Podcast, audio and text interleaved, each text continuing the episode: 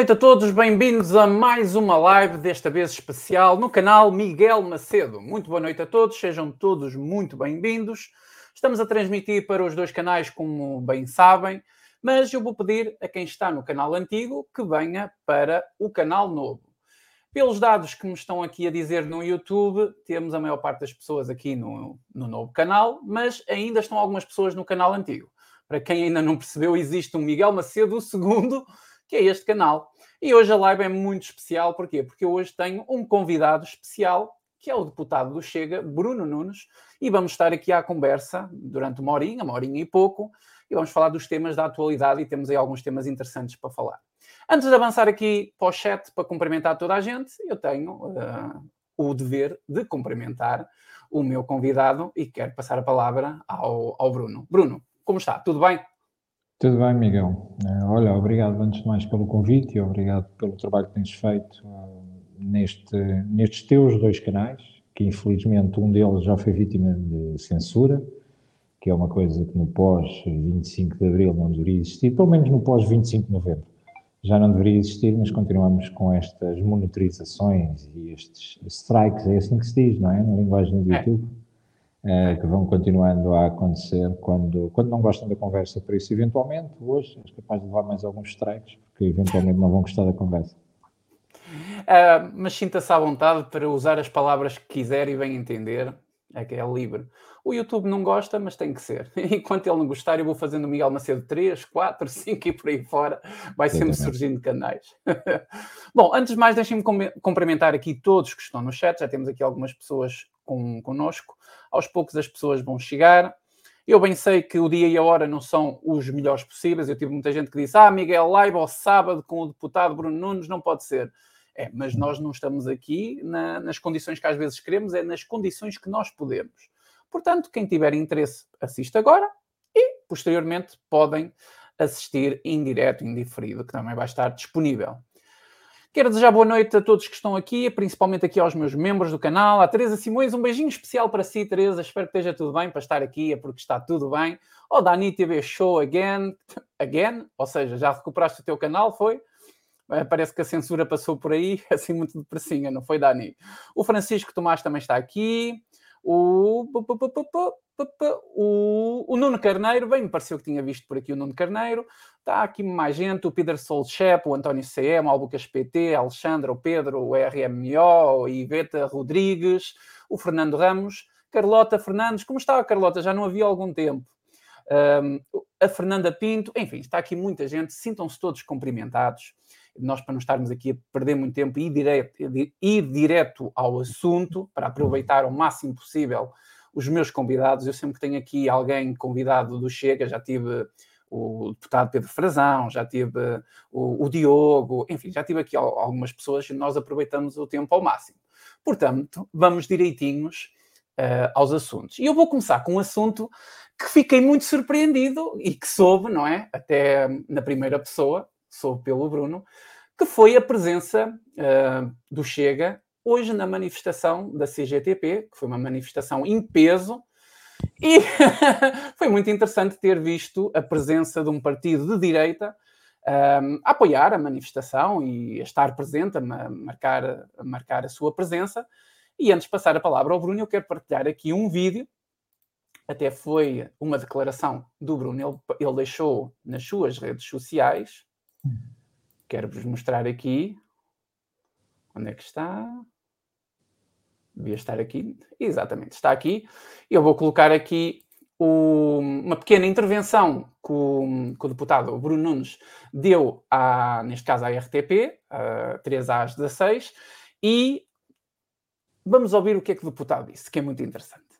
Esta surpresa não há surpresa. O Chega não vem a uma manifestação da CGTP. O Chega vem ao lado da população demonstrar a sua preocupação em relação ao consecutivo aumento do custo de vida que temos demonstrado na Assembleia da República e que tem sido tão bem explicado por André Ventura. Portanto, nós temos tido este posicionamento de estar ao lado do povo e estamos aqui também preocupados essencialmente com os portugueses. Um dos argumentos do governo e de outras instituições é que os salários, o aumento dos salários não pode ser um fator também no aumento da espiral da inflação. Compreende este argumento? Até onde é que podem ir os aumentos?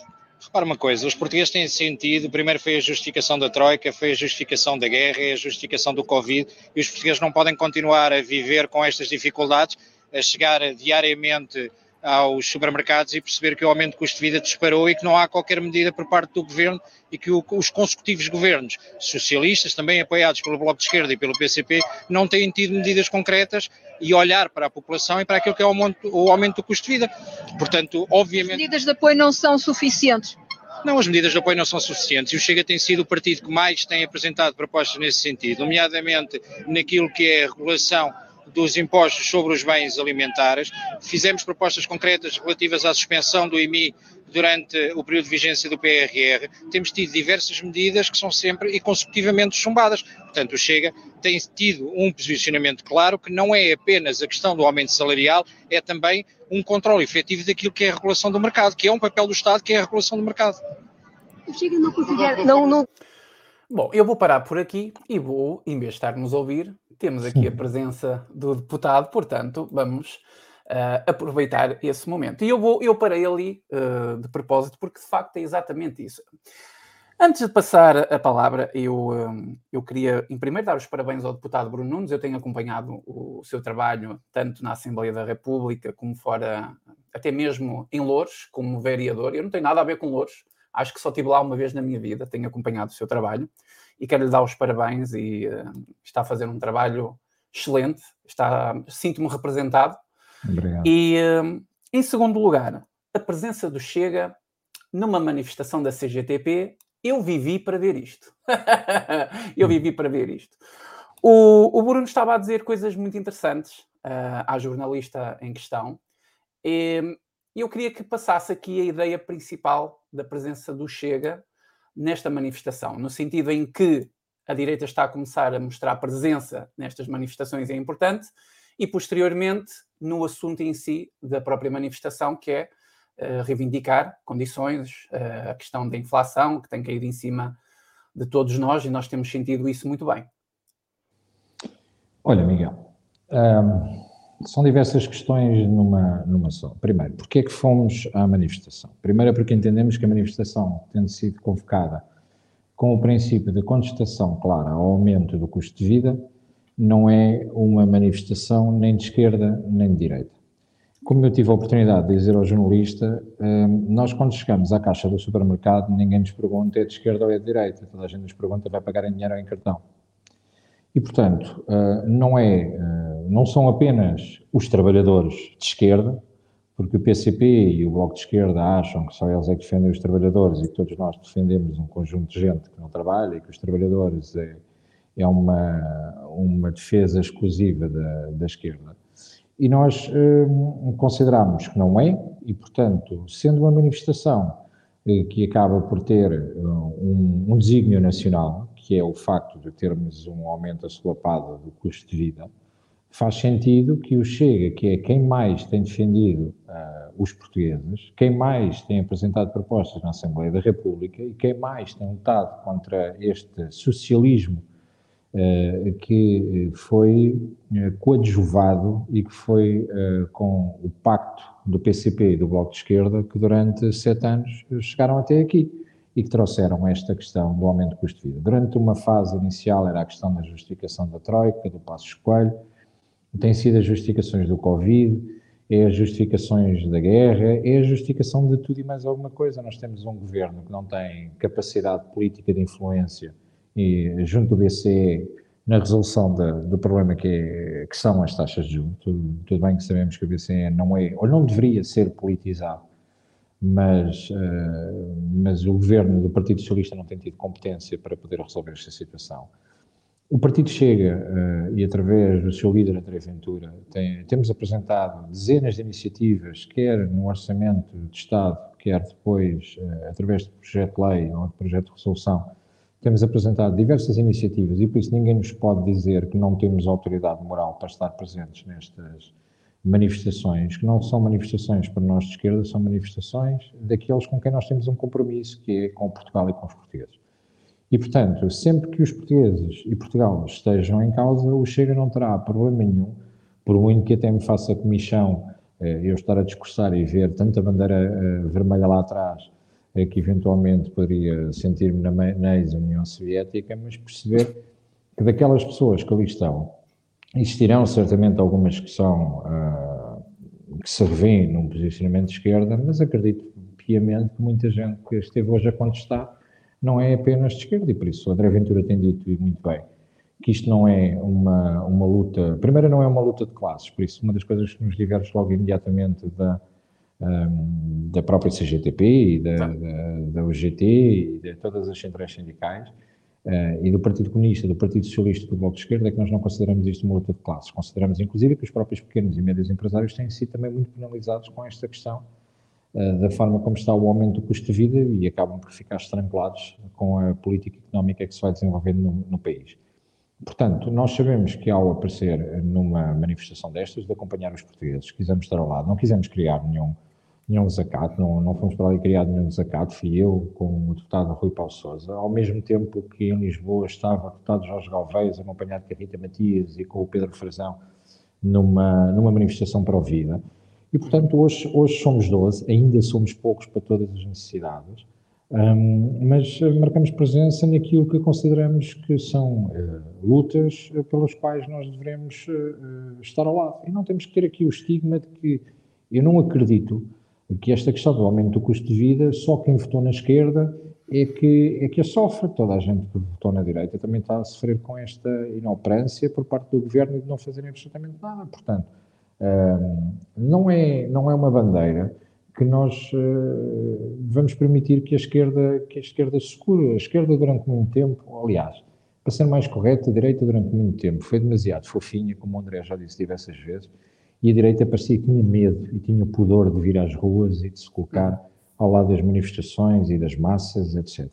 E nós não temos medo, nós não temos problema, não fomos ali ofender ninguém, ouvimos umas bocas de, de um ou do outro. Uma delas até foi bastante interessante, quando até achei piada, uh, dentro da, da, da piada e da, da, tentativa de ofensa até teve piada, porque houve um sujeito que passou por mim, me reconheceu e que disse: Lá estão eles outra vez, vocês metem-se em tudo, um, vocês são como os cucos que vêm meter um ovo no ninho dos outros. E eles têm de perceber que o ninho já não é deles, uh, uh, as ruas não se dá deles. Uh, nós já ocupámos grande parte do ninho, neste momento somos 12. Se as sondagens, eu acho que as sondagens são muito tímidas em relação àquilo que nós poderíamos ter nesta altura mas eh, se fôssemos eleições hoje em dia, não tenho grande dúvida que o governo teria que passar para uma solução à direita onde uh, estivesse o Chega envolvido e onde André Ventura fizesse parte da, da, governação enquanto ministro. E, portanto, é inevitável que isto, que isto aconteça. Por isso, não esperem, quando convocarem uh, manifestações, uh, pensem duas vezes em quais os motivos de, que vão fazer, porque se o motivo for um motivo de nacional e que acaba por ser transversal a todos os partidos, a esquerda não pode pensar que vai puxar para si uh, o assunto, porque o assunto não é deles. Aliás, eles têm uma grande responsabilidade. Há uma coisa que é certa, é que aqueles que se manifestaram hoje e continuam a votar na esquerda também, uh, não vou dizer que merecem o que estão a sofrer, mas pode ser que comecem a abrir os olhos e a perceber aquilo que se meteram ao longo destes últimos anos, porque é consequência das políticas de esquerda que estamos conquistando. Por isso, nós não consideramos que esta questão do cabaz alimentar, do aumento do custo de vida, uh, e mesmo para terminar com este ponto, dizer, nós fomos os únicos que apresentámos uma proposta de que, por exemplo, no imposto sobre os combustíveis existisse uh, um desconto direto de 20 cêntimos, como acontece, por exemplo, em Espanha. Um, nós somos os únicos que temos apresentado diversas revisões de carreiras e progressões de carreiras no Estado, sim, porque nós achamos que o Estado deve ser o mínimo possível, mas, nomeadamente na área da economia, deve ter um papel de regulação, não sendo um player, mas deve regular o mercado e por isso não temos problema de o assumir. E esta crise que estamos a atravessar não é uma crise nem direita nem esquerda, é uma crise que está a, a penalizar todos os portugueses e, portanto, não teremos problema nenhum, seja onde for e seja contra quem for, de aparecermos e de dar a cara e de assumir que estamos ali por Portugal e pelos portugueses. Muito bem, muito bem. Concordo com o deputado em total, uh, totalmente. Uh, de facto, está na altura de, da esquerda deixar de ser tímida e ir para as ruas. É preciso que, desculpa, a direita deixar de ser tímida e ir, ir, para as ruas, porque a esquerda tem tomado conta desse, desse, desse palco desde há muito tempo. Já agora deixe-me aproveitar aqui o momento que estamos a falar de manifestações e de chega, só por curiosidade mesmo, nós nem, nem falamos disto. Um, o, o, o Chega estava a planear, eu, eu, na altura não soube muito bem, mas porque eu fui operado recentemente e estive então uns tempos assim mais, mais afastado, mas eu soube, e já fui desafiado, soube que o Chega estava a organizar uma manifestação, talvez para o 25 de Abril, em relação à presença do dito presidente do Brasil, Lula da Silva. Um, isso ainda está de, em cima da mesa? Ainda vamos, poderemos ter realmente manifestação ou, ou ainda é cedo para, para falar disso? É uma, é, uma questão, é uma questão que passa mais pela direção nacional do partido, da qual eu não faço parte, e não tanto pelo grupo parlamentar. É uma questão que nós já demonstramos o nosso descontentamento e que achamos que o Lula da Silva não tem a mínima condição para poder discursar no Parlamento português. Uh, e, portanto, nisso já fomos sebejamente claros. André Ventura já foi sebejamente claro em relação a esse aspecto, para além de atrapalhada toda e de percebermos que, hum, sendo os trabalhos da Assembleia da República uma responsabilidade de agendamento da Conferência de Líderes, mesmo que por proposta do Presidente da Assembleia da República, uh, o Sr. Presidente da Assembleia da República antecipou-se, uma vez mais, lá foi fazer o show-off dele ao Brasil, e, e, já na altura que tinha estado com Lula Silva no Brasil, já tinha considerado, aliás, existem vídeos acerca disso, já ele tinha considerado que era espetacular uh, trazer aquele sujeito a discursar ao Parlamento Português. Uhum. E, portanto, um, vamos ver o que é que vai acontecer. Hoje, à data de hoje, que eu tenha conhecimento, não há a garantia que tentem essa ousadia de colocar aquele sujeito a discursar no nosso Parlamento. Uh, sendo que André Ventura também já foi claro em relação a isso e que se tudo faremos para que isso não aconteça e que tudo faremos uh, que esteja a nosso alcance, dentro, de, obviamente, daquilo que são os limites da segurança, da democracia, do respeito pela lei, mas, mas faremos de tudo. Portanto, escusa à esquerda de vir com as gritarias de dizer que nós já estamos com ameaças de fazer isto ou de fazer aquilo, nós não estamos a fazer nada, estamos apenas a, a exercer um direito que o 25 de Abril quis consagrar, mas que só 25 de Novembro é que foi consagrado, que é o direito à liberdade. Eh, e, portanto, nós consideramos que a nossa liberdade fica ferida a partir do momento em que tentou entrar na nossa bolha. Portanto, a minha liberdade termina quando começa a tua, e é assim que temos que respeitar. E nós consideramos que a nós não nos vão calar, de maneira nenhuma. Eles gritam não passarão, nós dizemos já passamos, ou já passamos, e, e, e não só já passamos, como não nos calarão e, portanto, não, não iremos tolerar de ânimo leve se tentarem fazer essa, essa gracinha. É uma questão que, não, que é incontornável, que é nós não podemos proibir que um presidente da, da República do Brasil esteja em Portugal. É um, é um Estado que não deve ser misturado todo por uma parte e, portanto, nós mantemos o respeito pelo Brasil. Agora, enquanto presidente do Brasil, nós também não nos podemos esquecer o que a esquerda fez durante muitos anos a Bolsonaro e tentou ignorar por completo as relações que tínhamos com o Brasil. Não sei se porque na altura que o Bolsonaro não dava jeito para vender Magalhães e, portanto, não conseguiam fazer uns negócios assim como fizeram com o Pernil, que enviou o Pernil para, para, para a Venezuela e para o Brasil. Uh, portanto, com a esquerda, por norma, é fácil eles fazerem negócios, com a direita não tanto, não conseguiram fazer as engajogas que costumavam fazer e, e, nós temos esse posicionamento muito claro, que achamos que é uma vergonha sequer terem eh, pensado ou ousado por algum momento que durante uma cerimónia, por muito que. Nós não somos, para que fique claro, nós não somos contra o 25 de Abril. O que nós consideramos é que o 25 de Abril foi traído na noite do próprio 25 de Abril e que foi preciso um 25 de Novembro para evitar que. Uh, que estivéssemos numa ditadura comunista com Vasconcelos e Preque e coisas do género e que hoje claramente seríamos a Venezuela da Europa. Uh, portanto, os valores e os princípios da liberdade nós concordamos com eles, mas achamos que não foi isso que o 25 de Abril acabou por nos dar e que só 25 de Novembro é que repusemos os valores de Abril e, portanto, que sem Abril não existiria Novembro, mas que sem Novembro não se iria cumprir Abril. Uh, portanto, ter o Lula da Silva a discussão no nosso Parlamento era qualquer coisa inenarrável. Completamente. Uh, e foi mais de um ano, não é? Depois do 25 de Abril até o 25 de Novembro de 75, foi, em 75. foi, foi, foi bastante tempo que nós tivemos tempos uh, controversos. É que às vezes a esquerda tenta passar a ideia que chegou o 25 de Abril e foi tudo um mar de rosas e pronto, está tudo feito. E não foi bem assim.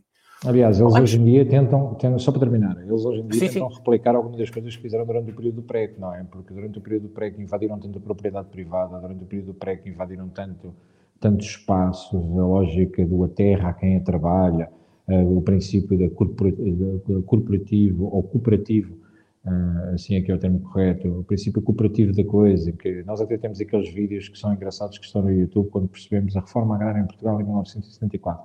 E há um debate interessante entre uns agricultores, que é um agricultor claramente se percebe que é de direita, e que lhe dizem, tu agora compraste a enxada, a enxada agora é da cooperativa, porque a cooperativa é. fica com os bens de toda a gente, e ele diz, então, mas eu agora comprei isto, agora é de todos, e ele não consegue sequer perceber aquilo que lhe estão a fazer na altura. Portanto, violaram tanto o direito à iniciativa privada que agora tentam fazer de novo com estas, estas histórias do, dos uh, arrendamentos coercivos e com esta violação clara à propriedade privada, que eu acredito que o Tribunal Constitucional ainda terá uh, dois dedos para pensar, dois dedos de testa para pensar, e que o Tribunal Constitucional, para além de tentar a toda a hora legalizar o Chega ou criar problemas com os estatutos do Chega, deve ter mais alguma coisa para fazer, nomeadamente olhar para a inconstitucionalidade desta norma. Esperemos que sim, esperemos que sim. antes de continuar, quero agradecer aqui uma doação que foi feita pelo Sena, antes que eu me esqueça, aquele abraço e aquele pastel de nata. Ele fez uma doação de 2,5€. Aqui, na, aqui no Norte, em 2,5€ ainda dá para um cafezinho e um pastel de nata. Aí por Lisboa eu não sei, mas por aqui ainda dá. Um grande abraço. O Sena é uma máquina. O Sena faz uns vídeos interessantíssimos para, com, com os discursos dos deputados do Chega. Já fez alguns com discursos meus que devem dar um trabalhão aquilo que ele faz e deixar-lhe um agradecimento, porque ele também, eu vou acompanhando o trabalho dele, comecei a conhecê-lo quando participei nos debates, no, no, numa entrevista com o Gonçalo Souza em outro canal, um, mas o, o tem, tem esta coisa de poder fazer vídeos uh, com as intervenções de uma forma uma, muito motivacional, etc. E, e dar-lhe os parabéns pelo trabalho que ele vai fazendo também, que é muito importante. É, o Senna tem, e dá muito trabalho, que eu sei o que é, que eu também edito os meus vídeos. E se eu já tenho trabalho e são edições mais simples, ele com certeza que tem mais trabalho, tem feito um trabalho excelente. Sim. Senna, continua aí e uh, um pastel de nata também para ti e um cafezinho. Obrigado pela tua doação. Uh, nós estávamos a falar há pouco sobre a questão da, da presença do Chega numa manifestação da CGTP, que deve ter deixado uhum. assim muita gente em alvoroço. Uhum. Uh, uma coisa completamente uau, como é que isto aconteceu? Eh, e queria também aproveitar, e já que estamos a falar dessa questão, falar da, um, uh, da questão do. Uh, que tem a ver com o assunto e na altura fez bastante polémica. Quer dizer, isso ainda há pouco nós falamos isso e muita gente fez muita confusão nessa, nessa medida do Chega. Eu até no dia, eu fiz um vídeo sobre a medida, eu concordo com a medida, que é o, o, sobre os lucros da, dos bens de consumo essenciais, os 15%. Essa medida, eu, eu não gosto nada do Estado a interferir dessa maneira, mas um, eu, eu, concordei com essa medida do Chega, uh, na medida em que ela foi feita. Muita gente achou que não, que interferir, o Estado interferir, uh, enfim, a gente ficou assim muito descontente e não aceitou muito bem isso. Uhum. Eu acho que as pessoas não estão a perceber muito bem qual é que é o, o, o tamanho do problema que nós vivemos no país. Felizmente, se calhar, porque muita gente ainda tem dinheiro para meter comida na mesa e, portanto, não estão a ver o problema que está a surgir nesta questão. Uh, eu queria que, o, já que o Bruno está aqui, queria que o Bruno comentasse um bocadinho sobre esta. Nós já sabemos como é que são as propostas do Chega. Apresentaram cerca de 500 propostas, todas elas foram chumbadas, portanto, uhum. já sabemos como é que funciona com o Chega, o, na dentro do, Parlamento. Mas o Chega tem mostrado trabalho e isto é trabalho. Eu queria falar um bocadinho sobre esta questão, esclarecer algumas pessoas. Esta questão de limitar os, os lucros a 15%, tanto na, nas lojas de retalho como uh, no fornecedor, uhum. uh, é uma ideia inteligente, mas acho que pouca gente percebeu. E agora dou a oportunidade do Bruno, se calhar, tentar esclarecer, até porque o Chega, e eu acrescento aqui à conversa, antes da crítica toda cair em cima do Chega sobre isto, o Chega foi um dos partidos que tentou o IVA zero dentro dos produtos de bens, uh, produtos de bens essenciais, que também foi chumbado por todo o Parlamento, nomeadamente, eu não vi as pessoas todas criticaram desta, desta vez, de, posteriormente a, não é, a, também a reclamarem. Com a tentativa do, do partido a colocar IVA zero nos produtos, não conseguiu. Surgiu esta, esta medida que foi inspirada já noutros países, que eu sei que foi inspirada já noutras experiências que correram mais ou menos, as pessoas não concordaram porque há pessoas que só veem a teoria das coisas. Uhum. O que é que o Chega tem a dizer sobre isto? Já sabemos que é chumbado, mas o que é que o Chega tem a dizer uh, sobre esta medida? Ora, Miguel, é assim, uh, quando, quando ouço, por exemplo, esta semana o PSD dizer que isto são medidas comunistas, uh, dá-me a ideia que é uma falta de conhecimento extremo daquilo que é a diferença entre a esquerda e a direita, sendo que não contradizendo aquilo que eu disse inicialmente, nós achamos que existem determinadas matérias que são desígnios nacionais e que não devem ser vistos como esquerda e direita que a defesa do povo e a defesa dos portugueses deve estar primeiro. Nós tentámos aquilo que, eh, numa primeira fase, aquilo que a União Europeia tinha permitido, que era os, os bens de primeira necessidade estarem com IVA zero. E então gritaram do outro lado a dizer, mas isso não nos garante que o facto de passarmos o IVA a zero, que as grandes cadeias alimentares não continuem a vender ao mesmo preço, lucrando com o facto, permitindo assim ficar com todo o valor para o seu lado, porque não iriam, segundo eles, não iriam. Eu neste momento não estou a fazer conjuntura do que é certo ou que é errado, apenas relatar uhum. factos. Não iriam uh, devolver esses 20, eh, esse valor do IVA, em alguns casos 23, em outros casos mais baixos, um, ao consumidor, mas queriam assumir para si como, uh, como lucro. Nós, defendendo uh, a ideologia que defendemos, que claramente nós assumimos, está naquilo que é a política estrutural do partido, que somos liberais na economia, conservadores nos valores. Quando somos liberais na economia, ser à vontade não é à vontadinha ok? Portanto, nós sentimos-nos à vontade para que o mercado funcione, não sentimos à vontadinha para que o mercado funcione, como, por exemplo, defende a iniciativa liberal, em que, através do seu liberalismo progressista, coloca que o indivíduo eh, pode se sobrepor ao Estado. Nós consideramos que existem alguns eh, interesses e desígnios comuns, nomeadamente no caso da segurança e nas garantias constitucionais, que são uh, desígnios nacionais e, portanto, temos que os salvaguardar. As pessoas, algumas podem não estar a perceber, mas se não estão a perceber é porque não vão ao supermercado. Nós estamos a viver uma crise eh, e estamos claramente com um princípio de inflação que não demorará muito tempo a entrarmos num processo de recessão. Portanto, nós defendemos, enquanto liberais na economia e conservadores nos costumes, nós defendemos que o Estado deve ter uma presença a pairar sobre a economia enquanto regulador do mercado, não enquanto player no mercado, mas enquanto regulador do mercado. Não faz sentido permitirmos que a determinada altura existam concertações de preços, até porque é crime, uh, existe a concertação de preços através das cadeias alimentares, assim como não faz sentido fazermos dumping. E, portanto, porque dumping é crime, para quem não sabe o que é o dumping, dumping é vender abaixo do preço de custo.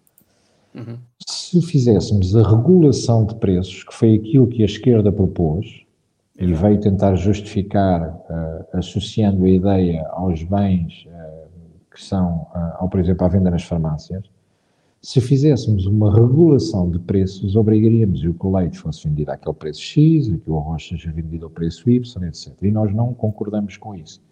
Porque isso pode, e assim como o deputado Rui Afonso respondeu muito bem ao, ao, deputado do PSD, eh, que creio que foi o deputado João Moura, creio não, tenho a certeza que foi o deputado João Moura do PSD, que interpelou a dizer qual era a grande diferença entre nós e o comunismo nesta decisão. E o Rui Afonso explicou-lhe claramente que a questão passa por, se fizermos uma regulação de preço, podemos estar a obrigar algumas cadeias alimentares, ou seja, os privados, cadeias de distribuição alimentar, a vender abaixo do preço de custo, ou seja, estaríamos a impulsionar um próprio crime que é o dumping, de venda abaixo do preço de custo. O que nós não pretendemos é que também as cadeias de distribuição alimentar entrem em ruptura ou entrem em insuficiência económica, o que iria certamente gerar desemprego, etc, etc, etc, ou seja, entrarmos no socialismo. No entanto, consideramos que os bens de primeira necessidade deve existir uma regulamentação, que o que apresentámos era um princípio de uma norma transitória, e que este princípio da norma transitória fosse, um, durante tempo definido que estivéssemos numa fase em que os lucros para os bens de primeira necessidade não ascendessem os 15% durante uma fase transitória e que fosse regulada e, portanto, o que pedimos é uma supervisão e uma regulação do Estado num período em que direitos constitucionais estão colocados em causa. Um, e, portanto, uh, não consideramos que seja algo descabido, nós não estamos a querer uh, regular ou limitar o, ou a determinar o preço dos produtos, estamos sim a determinar uh, os lucros sobre alguns bens, nomeadamente nos bens essenciais. Ou seja, já que o Estado não quis fazer a inversão no imposto e chegar ao IVA zero para os produtos de primeira necessidade, que pelo menos nesses produtos de primeira necessidade, por isso quando estamos a falar de produtos de primeira necessidade, são realmente de primeira necessidade, são aqueles que estão presentes também muito no cabaz alimentar e que determinam que as famílias possam garantir colocar comida na mesa. Portanto, quando estamos a falar e a chegar a este ponto de venezuelização da, da economia, é perceber que as pessoas na parte da Venezuela estão a referir à parte da miséria, em que começamos a ter muita miséria envergonhada, porque existem muitas famílias que não dizem para fora de casa a dificuldade que começam a atravessar dentro de casa. Quando começamos a ter este processo, percebemos que temos que fazer alguma coisa, mesmo que essa medida, para nós, não seja importante se é de esquerda ou se é de direita, é uma medida que nós temos que colocar um travão e salvaguardar os nossos concidadãos e os, e, e os nossos um, e toda a gente que vive no nosso território. E, portanto, não teríamos problema nenhum em apresentar estas questões. Nós não temos problema, e o André tem sido muito claro nisso, e acho que o André exime na forma de comunicação e na forma de pensamento político, nós não temos problemas nenhums em assumir algumas posturas que por vezes possam ser contestadas e possam vir dizer que nós achamos, ou que acham que isto é de esquerda ou que isto é de direita, assim como, por exemplo, em relação à TAP, nós achamos que a TAP devemos manter a, a companhia de bandeira, obviamente existem muitas formas de poder fazer uh, o negócio no futuro. Estamos preocupados em perceber como é que a TAP vai devolver os 3,2 milhões que lá investimos, mas será que a TAP, já mostrando aqui uma série de assuntos, mas será que a TAP uh, vale só 3,2 mil milhões? Será que depois já alguém fez as contas de perceber quanto é que a operação da TAP nos dá de retorno naquilo que é o turismo?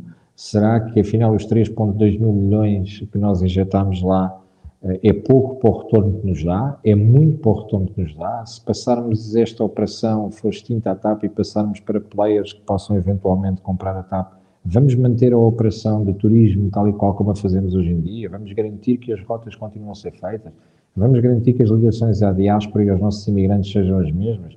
Portanto, chega, existem questões que uh, quer ponderar muito bem antes de tomar uma posição acertada acerca desta questão. Nós não somos especialistas em todas as áreas e por isso existem questões que nós queremos perceber. Agora, queremos que, em última instância, em última instância, o Estado português, enquanto nação, enquanto gestor máximo, entre aspas, da nossa nação, eh, tenha a salvaguarda de que o dinheiro do Estado, que não é do Estado, é dos portugueses, esteja a ser bem investido e que não estejamos a desperdiçar dinheiro com uma forma absurda.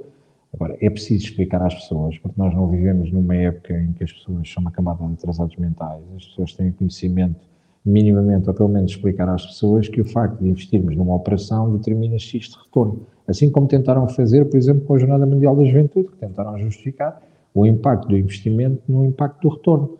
E, portanto, eh, para nós, esta, esta questão, retomando ao início e terminando, esta questão de termos uh, uma visão de, se tivermos que puxar o travão de mão uh, a determinados uh, e a controlar e a supervisionar, e o, o, termo não é controlar, é a regular determinada área do mercado, nós achamos que o papel regulador do Estado é uma definição que claramente se enquadra dentro do princípio de uh, liberal da economia, ou seja, nós deixamos os players funcionar, não deixamos é que a determinada altura isto se torne uma anarquia e que não existe a regulamentação e que o Estado não tenha poder e que com a falta de regulamentação e de poder por parte do Estado determine que os seus concidadãos e uh, toda a gente que habita em Portugal acabe por sofrer na pele um princípio que nós não queremos ver aquilo que se passava na Roménia, de onde eu cheguei há poucos dias. Acontecia em 1980, por aí, em que as pessoas tinham que ficar nas filas porque passavam fome e tinham que tentar arranjar qualquer coisa para comer. Portanto, se tivermos que dar um murro na mesa e nesse sentido não estarmos preocupados com uma questão tão ideológica, daremos e não temos problema nenhum. O Chega nasceu para falar aquilo que as pessoas pensam e não para fazer favores à esquerda ou à direita. Uh, concordo, concordo, uh, Bruno, e tenho, e tenho que dizer uma coisa ao Chega. Aliás, eu, eu, eu fiz um vídeo a apoiar a medida. Uh, se eu não tivesse que apoiar, também fazia um vídeo a dizer que não apoiava, mas apoiei a medida. Pensei, refleti sobre a situação. E o, o, o, Bruno disse uma coisa muito interessante e é uma verdade que muita gente ignora. As pessoas têm vergonha de dizer que já estão a passar fome. E isso é um problema. Isso é um problema. E quero, e assim como eu escrevi no meu texto, eu fiz um texto sobre isso, como algumas pessoas costumam dizer, fiz um textão sobre esse assunto. Eu quero dar os parabéns ao Chega por ter tido a ousadia de ter feito alguma coisa fora da caixa e ter avançado com esta medida. Porque, de facto, quem entende a medida e quem ouviu o, o próprio André falar da medida, como ela iria funcionar, uhum. é, é, difícil, é, é, é difícil não é assim, dentro, dentro do, que nós, do cenário que nós temos, não temos possibilidade melhor de, de, de, fazer as coisas. Eu, por exemplo, adicionaria, a única coisa que eu adicionaria aí era que possivelmente as empresas, essas empresas de retalho, tivessem que hum, tornar pública a margem de lucro sobre esses bens essenciais. Era uma coisa que eu adicionaria, talvez, na, na, na proposta para obrigar a uma pressão talvez mais psicológica. Até isso foi experimentado na, na, na, na Suíça, não tenho a certeza. Nós, nós não queremos. É uma coisa que eu acrescentaria queremos, na, na, proposta. Nós, não queremos que, obviamente, as empresas grandes distribuidoras sejam colocadas numa posição complexa. Consideramos, no entanto, que não podemos, nesta fase em que temos famílias inteiras a passar diversas dificuldades e situações muito complexas, e não estamos a, apenas a falar daquilo que já está restado através do INE como ah, quando os portugueses estão, como fala-se em 4 milhões de, abaixo do limiar da pobreza, ah, mas também daqueles que têm uma, uma pobreza, como eu te referi há pouco, uma pobreza envergonhada e, portanto, ah, nós não estamos minimamente preocupados que depois venham meia dúzia de, de, de gente a guinchar a dizer que um, isto não é uma medida de direita e que é uma medida de esquerda, não tem problema com isso, nós não temos problema com isso. Apenas quem não nos conhece é que pode achar que nós temos problema com isso. Apenas quem não conhece André Ventura e não percebe é, que o André diz aquilo que pensa, o André age com um pensamento político muito concreto, não age aqui ao contrário do que muita gente pensa, o André pondera muito bem as situações daquilo que vai dizer. E, portanto, nós não temos, não temos problemas com isso. Foi, foi o facto de sermos assim eh, que nos trouxe de 0 para 1 um deputado e um deputado para 12 e neste momento estamos com 14% e, portanto, não estamos aqui preocupados com esta questão dos votos, eh, estamos preocupados, de facto, em defender aquilo que acreditamos. E se acreditamos neste momento que deve haver uma regulação do mercado, nós defendemos a regulação do mercado, independentemente de nos virem acusar e dizer que somos isto ou que somos aquilo. Por isso, portanto, se de manhã nos dá jeito de chamar-nos fascistas e da parte da tarde nos dá jeito de chamar comunistas, pode ser que à noite uh, lhes bata alguma coisa na cabeça e, e, percebam que, de facto, a única coisa que nos preocupa é estar ao lado da população, independentemente de, das palhaçadas que nos queiram chamar, seja fascista, seja o que quiser. Já nem sequer ligamos disso. Ótimo, ótimo, excelente. Acho que ficou esclarecido. Quem tiver dúvidas é só ler o projeto e ir ouvir as declarações do André sobre essa questão aos demais deputados. Bom, antes de mais, quero também agradecer aqui a doação do Carlos Souza. Ele fez aqui uma doação. Ele faz uma pergunta assim muito genérica. E, Carlos, eu vou colocar a tua pergunta mais na parte final e aí até, se calhar, o Bruno pode aproveitar para explorar um bocadinho dentro do, do até do próprio uh, programa do Chega, porque a tua pergunta é muito genérica, mas eu vou aproveitar uh, o gancho do, do que o Bruno estava uh, a dizer e um, e o Chega, de facto, está praticamente com 14%. E nós tivemos esta semana uma sondagem. Primeiro, Bruno, eu quero, quero lhe dizer que para mim as sondagens, eu não acredito em sondagens, para mim elas são um instrumento de, de, de manipulação. Seja do que for, para mim são um instrumento. Eu, as sondagens que eu costumo realmente ver com mais atenção e tomar mais em conta são aquelas que são feitas no dia da eleição à boca da urna. Essas aí sim tomo mais atenção e acho que elas não têm muita manobra de diversão ali para, para fugir da realidade. Agora, no que diz respeito a, às sondagens uh, que vão saindo ao longo do tempo, uh, eu acho que elas são um instrumento, mas esta é só a minha opinião.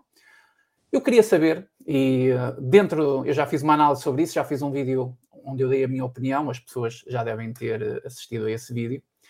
Um, ehm, eu queria saber como é que o Chega se sente depois de, desta, desta sondagem, porque existem várias tentativas de. Eu, eu vou-lhe chamar establishment, para não chamar outra coisa, de tentar minimizar e muitas vezes até destruir a imagem política do Chega. Nós sabemos que isso é um bocadinho geral, desde a opinião pública, qualquer canto.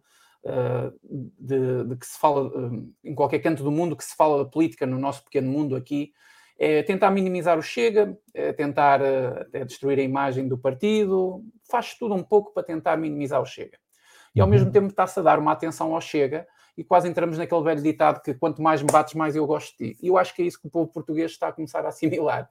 Porque cada sondagem que sai, o Chega está sempre a escalar. Embora eu acredite que estas sondagens são bastante, bastante tímidas, para não usar outra, outras palavras, como é que o Chega se sentiu quando, quando viu os resultados desta, desta sondagem? Até comparado até com partidos mais à esquerda, que está complicado para aquele lado. Olha, eu vou-te eu vou dar a minha. Uh, aliás, toda, toda a conversa contigo é a minha posição pessoal. Sim. Não vinculo, não vinculo ao Exato. partido Não, não do Chega, mas, mas a, a sua posição, Bruno. Aqui para baixo diz Bruno Nunes, não, não estou aqui uh, legitimado uh, para falar em nome do partido. Mas como é que eu vejo? Vejo que temos feito uh, o nosso caminho, mas que ainda não chegámos onde queríamos. Quem acha que nós vamos ficar satisfeitos com 14% está muito enganado. Nós chegámos, uh, literalmente o Chega chegou para governar. Nós não chegámos para ter 14% nas sondagens. Nós não chegámos a este ponto, não subimos de 1 para 12 deputados, não queremos passar para 34 ou para 41. Nós queremos governar Portugal. Ponto final. E, portanto, estamos no caminho. Passa a expressão, o caminho faz caminhando, Uh, podem atacar-nos de todo lado, eu costumo dizer, connosco quem quiser, contra nós quem vier. E, portanto, um, tentam nos boicotar, tentam colocar o desígnio de que o Chega não trabalha, o Chega é o partido que mais propostas apresenta na Assembleia da República. Um, bastava, bastava as pessoas irem ao, ao portal do Parlamento e ver um, aquilo que são as estatísticas dos deputados e percebermos que nas estatísticas dos deputados, os deputados do Chega são os que mais audições fazem, que são os que mais audiências fazem, são os que mais perguntas fazem ao governo por escrito, são os que mais projetos de leis apresentam. Se é verdade que a quantidade não é qualidade, acreditamos piamente que muitas das nossas propostas, aliás, acreditamos que praticamente todas ou todas, seriam para melhorar significativamente Portugal. Acreditamos também que o facto de nós levantarmos muitas questões através dos projetos de lei e dos projetos de resolução que fazemos, fazem com que os outros partidos despertem para determinadas atividades e que acabem por, não querendo aprovar o nosso projeto, depois façam projetos muito idênticos para vir uh, falar do assunto que nós puxamos. Há uma coisa que já ninguém nos tira e melhor do que qualquer sondagem. É verdade que a sondagem a sair de manhã uh, uh, dá-nos um gosto tremendo, dá-nos um gosto tremendo. na sexta-feira, cheguei à Assembleia da República e eu ia falar no ponto 1 fazer uma interpelação ao Governo relativo à lei da programação militar e, e, de manhã os deputados do PSD, quando eu cheguei ao bar, eu todos os dias os cumprimento da mesma forma, mas eles acharam que eu estava com um sorriso diferente e disseram, bem, vocês hoje vêm todos cheios de vocês próprios.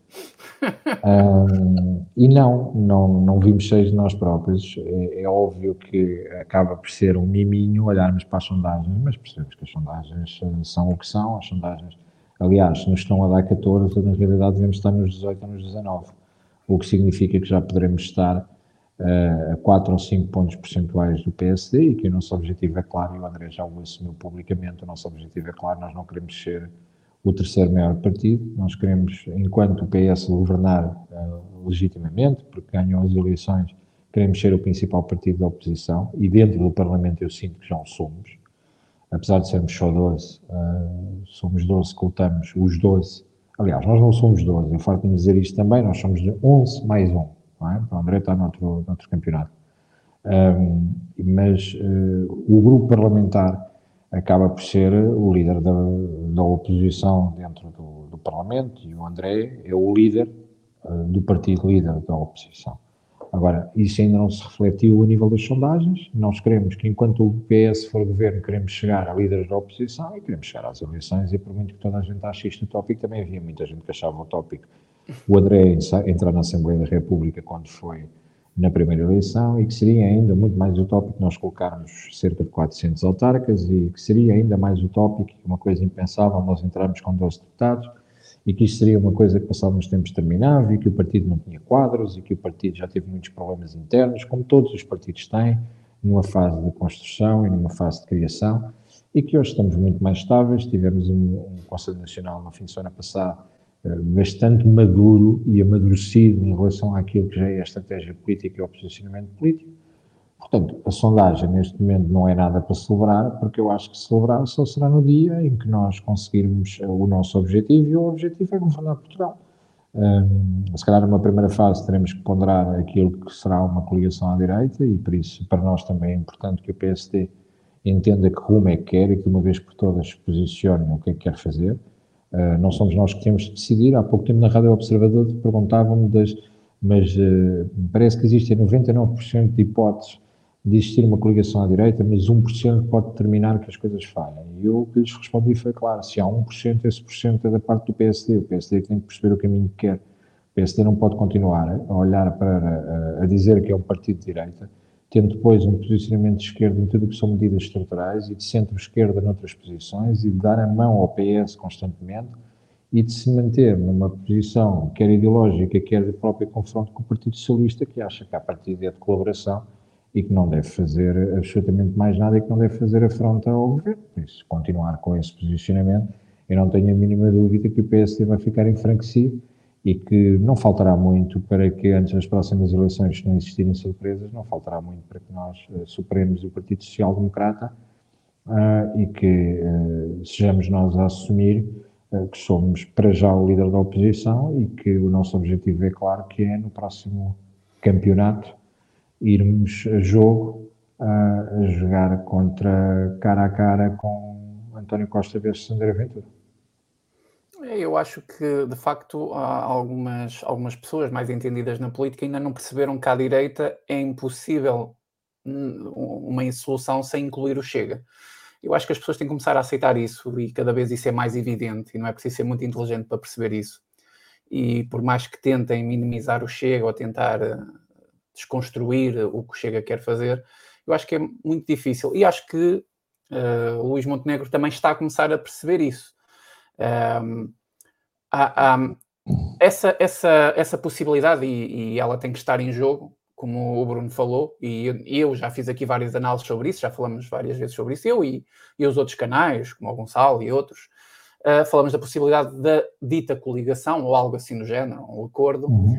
ela é uma coisa que, que, eu, que eu vejo com bons olhos, uh, dentro daquilo que o André já disse e já assumiu, e eu acredito que vai cumprir, que é fazer parte dessa solução de governo e ir até mais além a Conselho de Ministros e ter determinado número de pastas, etc. Ou seja, ser responsabilizado também pelas questões de, de, de, dessa solução o que é interessante dentro das duas medidas. Primeiro, para o Chega ser de facto avaliado por aqueles que são os seus apoiantes, e segundo, para arranjar soluções para aquilo que está a ser destruído atualmente pelo socialismo que nós temos vivido.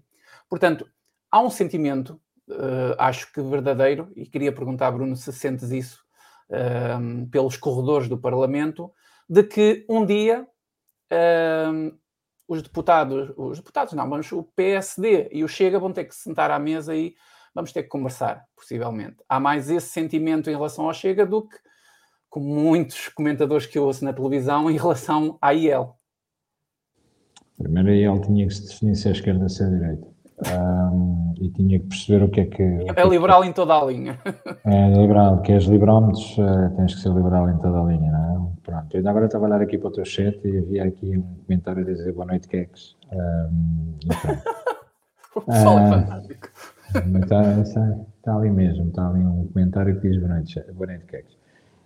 Olha, eu, a análise que tu fizeste é aquela que eu faço também, mais uma vez, a título pessoal. Ou seja, eh, eu acho que ficou bem claro que nós já tivemos um, um acordo de governação nos Açores que não resultou bem.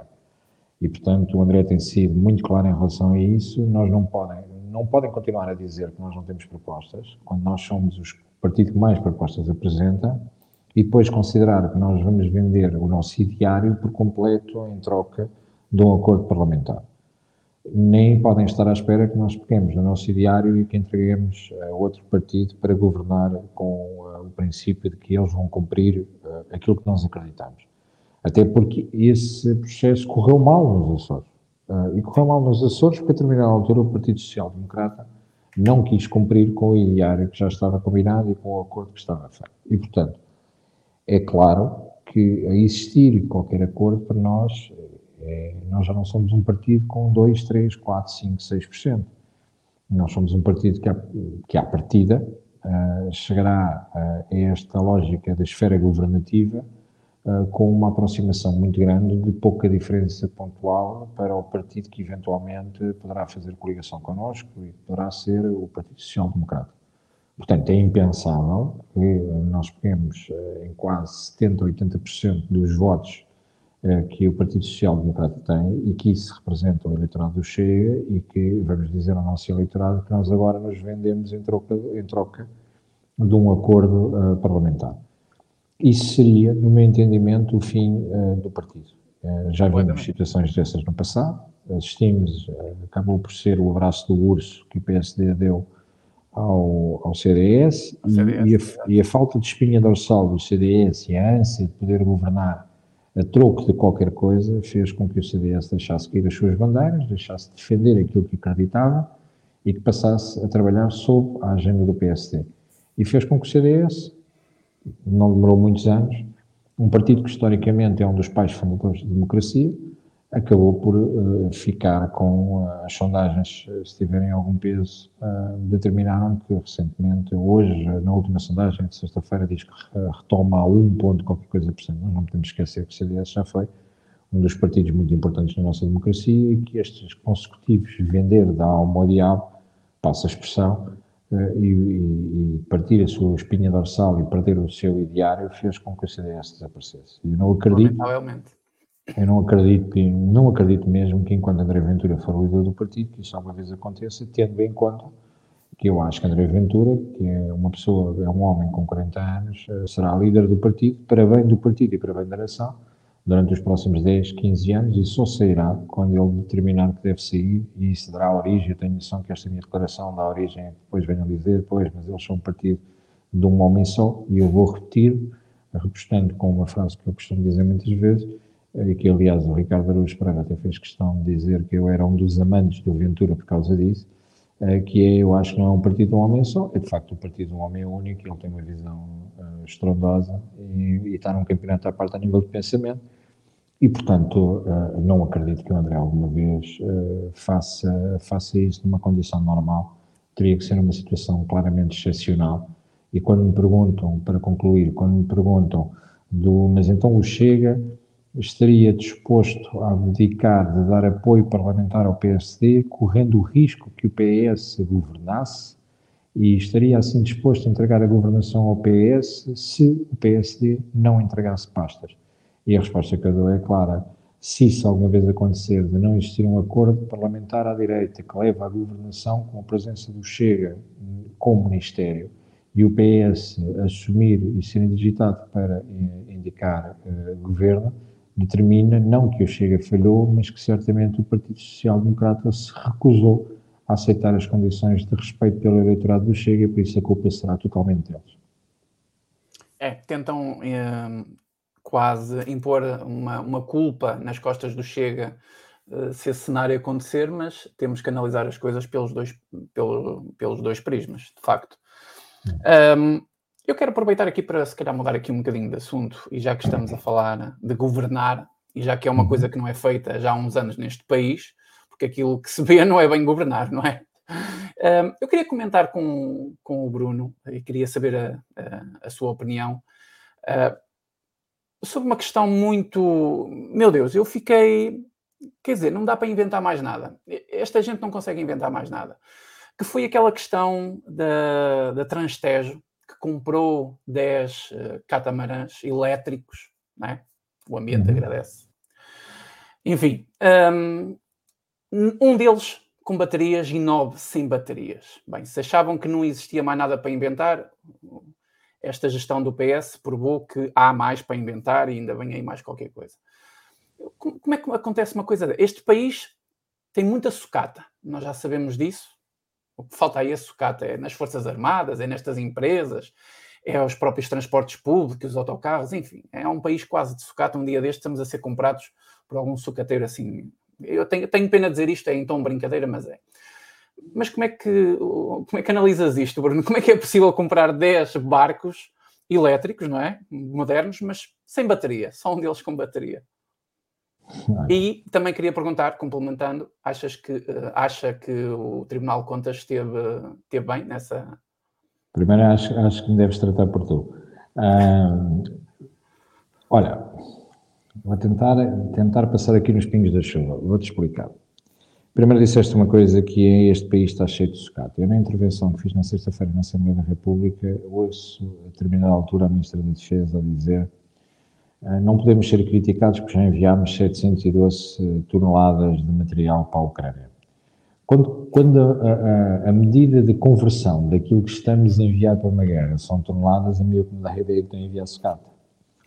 Por caso contrário, iria elencar, uh, enviarmos X Leopard, X isto, X aquilo, mas não. 712, ou seja, tirámos 712 toneladas de lixo ou de sucata de Portugal e mandamos para a Ucrânia, então também é mesmo para destruir, mal por mal, manda-se aquilo para lá.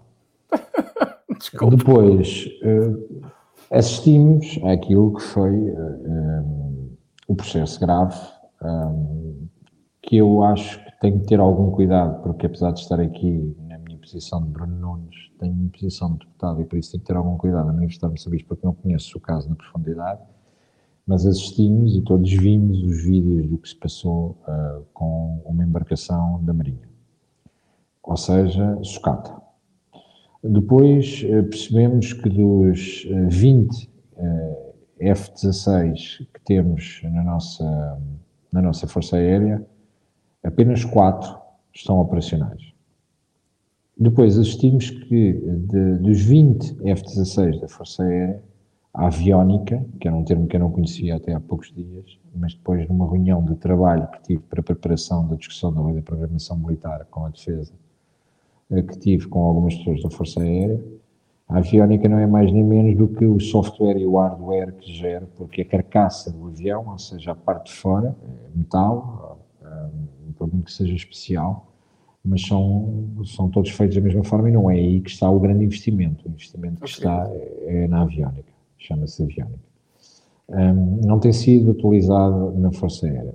Dos C-130 que temos, dos quatro C-130 que temos, só um está operacional e só um é permitido sobrevoar uh, a União Europeia porque é avião militar. Caso contrário, nem sequer estava autorizado por razões de segurança a sobrevoar uh, o território europeu. Para além disso, uh, existe uma questão que é os F-16 e os nossos uh, material da Força Aérea, grande parte dele voa, mas voa sem munições, porque não tem sequer munição. Ou seja, e eu falava com uma pessoa que dizia, sabes, Bruno, um, mais grave do que ter uma arma é ter uma arma sem munições, porque assusta dois. O que tem a arma na mão e o outro porque não sabe se ela tem munição. E, portanto, isto é tudo ridículo. Nós somos um país arado. Meu Deus. Não é? Uh, temos bases chegar... muito importantes, não é? Temos bases Temos muito... bases importantíssimas. Passemos agora para a Transtejo. A Transtejo acaba por uh, abranger na sua área de atuação um distrito pelo qual eu sou eleito e no distrito no qual eu resido, apesar de ser vereador em Louros, sou vereador em Louros porque sempre ligado à política ali, porque foi ali que vivi quando era miúdo e estive lá durante as sessões enquanto presidente de outra força partidária, fui candidato por outra força partidária já há muitos anos, portanto saí da política e voltei com André Ventura em 2017, precisamente em Louros. E depois tenho uma ligação afetiva muito grande a Louros, conheço muito bem o Conselho, estou muito ligado ao Conselho, sendo que eu não resido no Conselho, eu resido uh, na, no Distrito de Setúbal. Não é a margem sul, porque eu não gosto muito de dizer a margem sul, eu prefiro dizer que é a margem certa do Rio Tejo é aquela que está, nas, é que está nas costas do Cristo Rei, porque o Cristo Rei está de frente para Lisboa e está à nossa frente e as costas dele protegem-nos. E, portanto... Um, Boa analogia.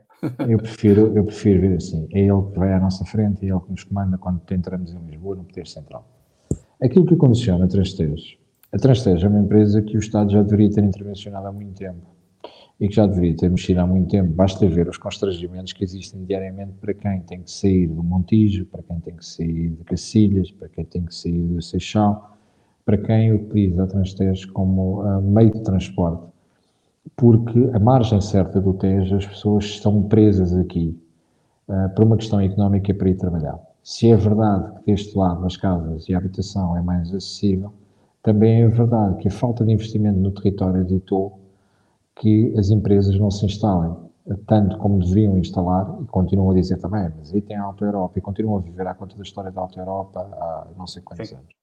A Alta Europa, de facto, representa 2% do PIB, de facto, tem 6 mil trabalhadores, é um impacto importantíssimo. E estou a falar da Alta Europa porque esta questão da Agenda 2030, da questão ecológica, que não é ecológica, é ambientalista, porque a direita é ecológica, não é ambientalista nem animalista, como tem aparecido ultimamente. Esta questão da Agenda 2030 tem feito com que esta paranoia de passar os carros para elétricos e a deliberação, inclusive, da União Europeia de que a partir de 2035 não existam carros elétricos, ser, ou não existam carros a diesel e a gasolina a ser fabricados, faz com que, primeiro, vai-nos criar uma dependência energética de uma forma diferente, porque as baterias de lítio, maioritariamente, são produzidas na China e vai-nos colocar com uma dependência direta daquilo que é o mercado chinês e da produção chinesa. Depois, ninguém sabe muito bem o que é que vão acontecer a estas baterias o dia que tiverem o seu fim de vida e a poluição que isto vai causar e o problema grave que vai criar a nível ambiental. Mais estúpido se torna quando sabemos que as pessoas que transportam, que são transportadas pela Transtejo para fazer a travessia do Tejo, eh, porque são poucas as formas de poder fazer a travessia do Tejo, uma delas é pela, é pela Ponte Velha, a Ponte Velha é aquela que tem uma data em abril, e depois a Ponte Vasta Gama. Um, e não existem alternativas. As pessoas que vivem na margem, na margem certa do rio têm um problema que se fizermos as contas que se todos os dias forem pela ponte mais barata, que é a Ponte Velha, gastam 2 euros, o que significa que ao final do ano gastam cerca de 540 euros para atravessar a ponte, o que significa que quem ganha o ordenado mínimo há um ordenado que é praticamente para deixar na ponte. Exato. Portanto, a opção é o PAST e optar pelo transporte na Transtejo. A Transtejo, só quem não viaja na Transtejo é que não percebe a falta de condições que tem. As greves constantes, os trabalhadores que não têm condições de trabalho, as progressões de carreira, uh, o revisitar das carreiras e os problemas que existem ali quando isso satisfaz, satisfaz milhares e milhares de pessoas na, neste lado da margem do rio. Ora, o que é que aqueles eliminados decidiram fazer? Os eliminados, que é o Conselho de Administração, que foi preciso serem eles a apresentar a demissão para o Governo aceitar a sua demissão, depois de um relatório arrasador do Tribunal de Contas, que a primeira coisa que deveria ter acontecido era que uh, não só o Governo os devia ter demitido de imediato, como os devia ter uh, processado.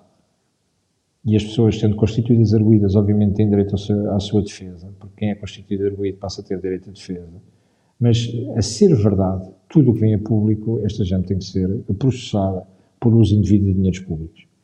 Porque aquilo que ali está é gravoso demais de terem comprado uh, os, as embarcações, terem comprado os barcos sem as baterias e com todo o prejuízo direto que isto vai ter para a empresa e com a consequência que vai ter na empresa e com a forma como os próprios trabalhadores e como a população tem sustentado aquela empresa.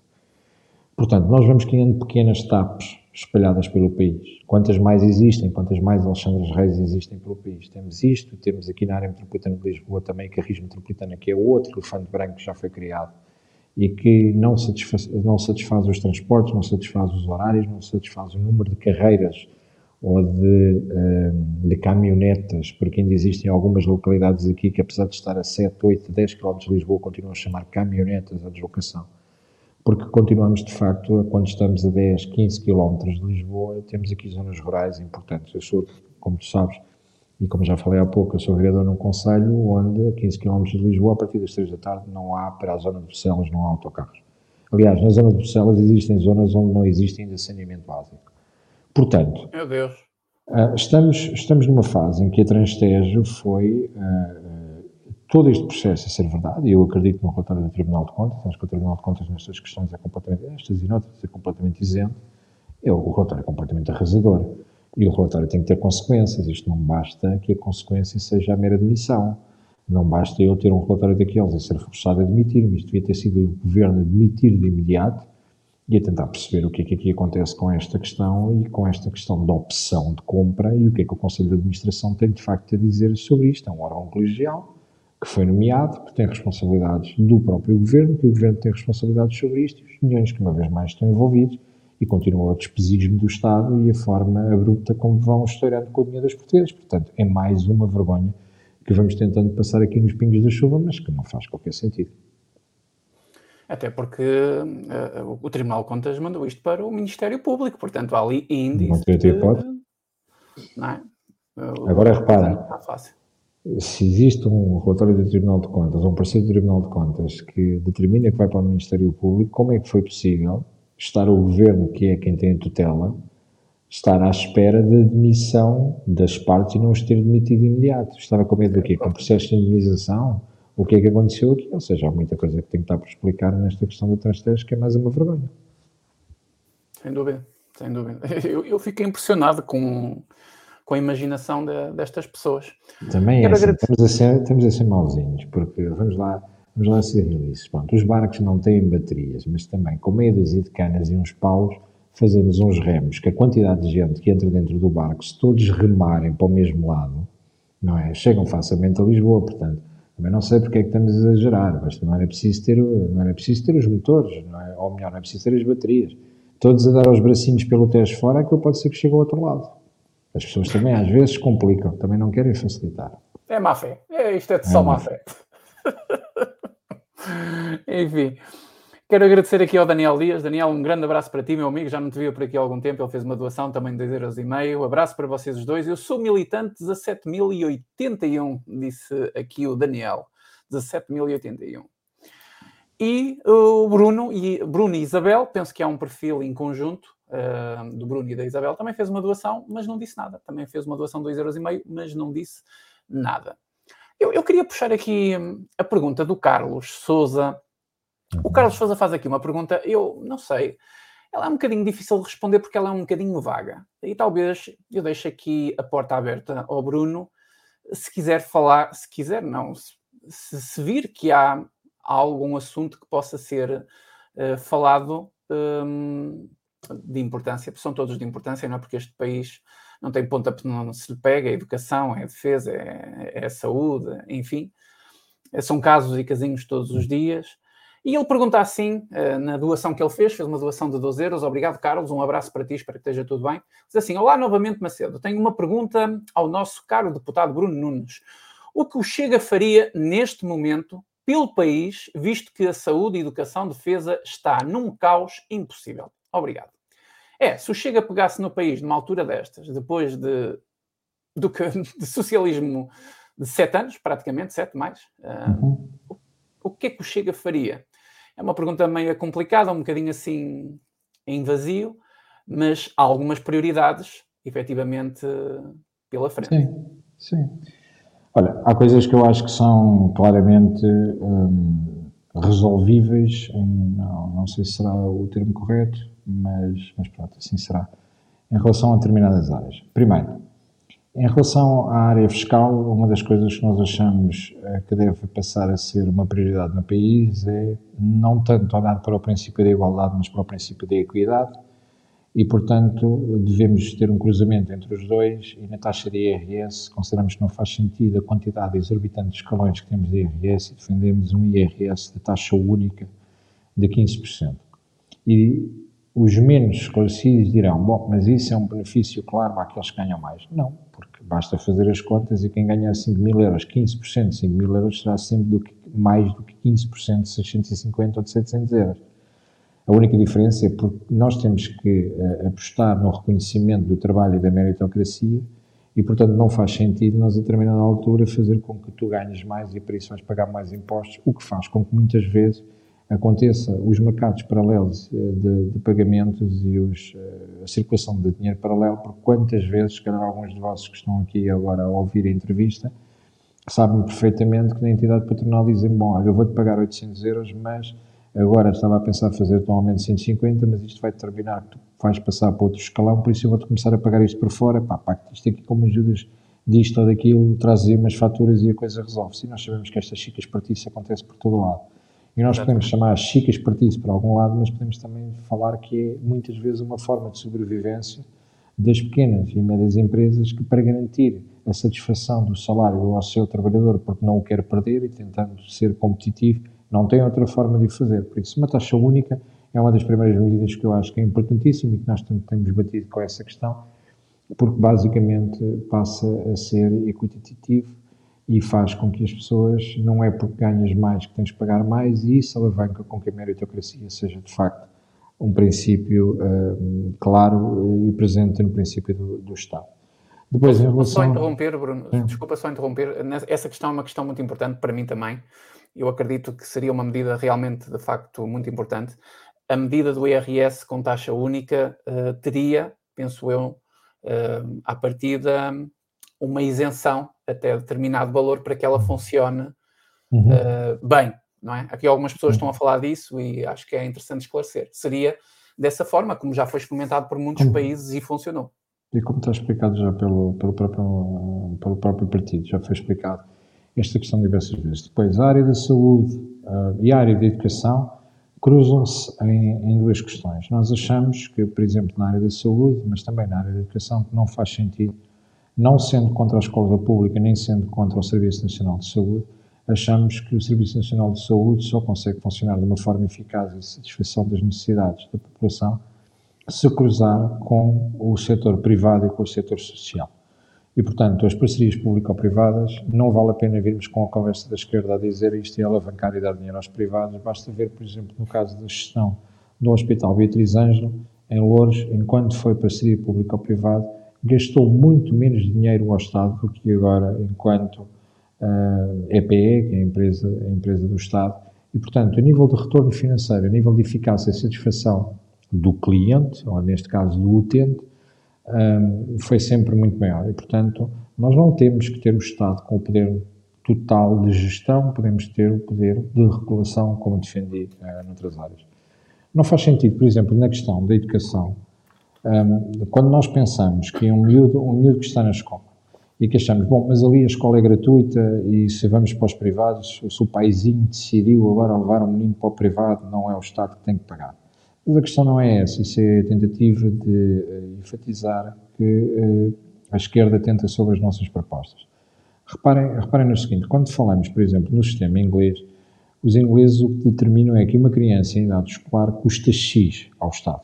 Vamos agora criar aqui um número redondo, atenção, não são números de referência, é um número apenas para quantificarmos e termos uma ideia. Uma criança, quando está numa escola pública, obviamente tem um custo inerente para o Estado. Vamos supor que esse custo inerente são 300 euros não é, é mais, o valor, o valor é superior. E custa 300 euros por mês ao Estado ter o Joãozinho a estudar na EB23, não sei de onde. Ora bem, aquilo que nós determinamos é que se o pai do Joãozinho o quer colocar numa escola uh, pública e se a mensalidade na escola pública são 600 euros, que serão o dobro daquilo que o Estado paga atualmente pelo João estar na escola pública, que o Estado continua a pagar até aos 300 euros e que a diferença para o João ir para o privado é uma responsabilidade que é do pai. Porquê é que eu não posso fazer isto e porquê é que eu tenho que limitar que quando eu tenho meritocracia ou de alguma forma conseguir faturar mais e ter um recibo de ordenado superior, faz com que eu não tenha qualquer ajuda do Estado e sou obrigado a pagar o colégio na totalidade quando quem está ao meu lado não tem, uh, porque não tem, não tem a mesma condição que eu, no entanto, tem os 300 euros. Portanto, há uma base que é igual para todos. Se eu depois quero passar essa parte, e o mesmo se passa em relação aos serviços públicos de, de saúde, ou seja, tu tens a opção de uma, uma, uma senhora que vai ter um filho num hospital público, e aquilo tem um preço, tem um valor, há um valor que o Estado tem, tem estipulado pelo parto. Ora, se a, se a pessoa quer optar pelo privado e se a opção do privado é uma solução, porque é que o Estado não suporta até o valor que já iria suportar no público e depois o restante, se tu quiseres e optaste por ali, então tens a diferença para poder um, para poderes pagar do teu bolso. Basicamente, isto acaba por aliviar também não só as listas de espera, como obrigatoriamente fazer com que o Serviço Nacional de Saúde tenha mais qualidade e que de alguma forma tenha também as suas próprias receitas garantidas, permitindo assim que tenha mais capacidade para ter reconhecimento pelos profissionais de saúde, que é um dos principais problemas atualmente em que o privado não consegue, ou que o público não consegue competir com o privado e que determina claramente com que um, sejam os professores que são contratados para o privado, sejam os médicos que são contratados para o privado, dificilmente irão voltar ao público porque sabem perfeitamente que a progressão de carreira, as guerras do se adapta, o sistema de avaliação do, da administração pública, etc., são feitas de tal forma que uh, estão ponderadas por antiguidade e estão ponderadas pelos anos de carreira e não pela meritocracia ou pela capacidade de desempenho que tu tiveste no Estado. Quando nós muitas vezes, de forma completamente injusta, dizemos, ah pá, isso é, aliás, hoje em dia não se usa tanto, mas há uns anos atrás utilizava-se muito aquela expressão de 6 às 4, mas tu trabalhas para o Estado. Ou seja, que é quase a lógica de tentar apelidar que quem trabalha para o Estado não faz absolutamente nada. Não, não é verdade. E não é verdade. Agora, que existe uma desmotivação, é claro, porque tu estás uh, dentro de um sistema de avaliação que não te compensa, não é porque vais fazer mais, não é porque és mais dedicado que tu vais ser reconhecido com isso, porque o Estado não te vai reconhecer absolutamente nada. O Estado faz com que as pessoas vão arrastando nas carreiras profissionais e que isso vá acontecendo dessa, dessa forma. Depois, outras medidas que são importantes são as medidas de coesão territorial. Nós, neste momento, temos uma. Uh, existem os PROTs, que são os Planos Regionais de Ordenamento do Território, que estão uh, desatualizadas. No caso, por exemplo, de Lisboa e Valdo Tejo estão desatualizados há 20 anos. No Norte nem sequer existe o PROT feito. Uh, no Sul, creio que são 15 ou 16 anos que já está desatualizado. E isto, basicamente, o que determina é que hoje em dia, se formos tentar ter uma cartografia a nível nacional e classificação dos terrenos, nós não conseguimos saber, à data de hoje, e eu sem dizer o nome do ex-ministro da Agricultura que esteve comigo há poucos dias, que me dizia que hoje em dia o Estado não conhece mais de 60% dos terrenos que tem e não percebe onde é que eles estão.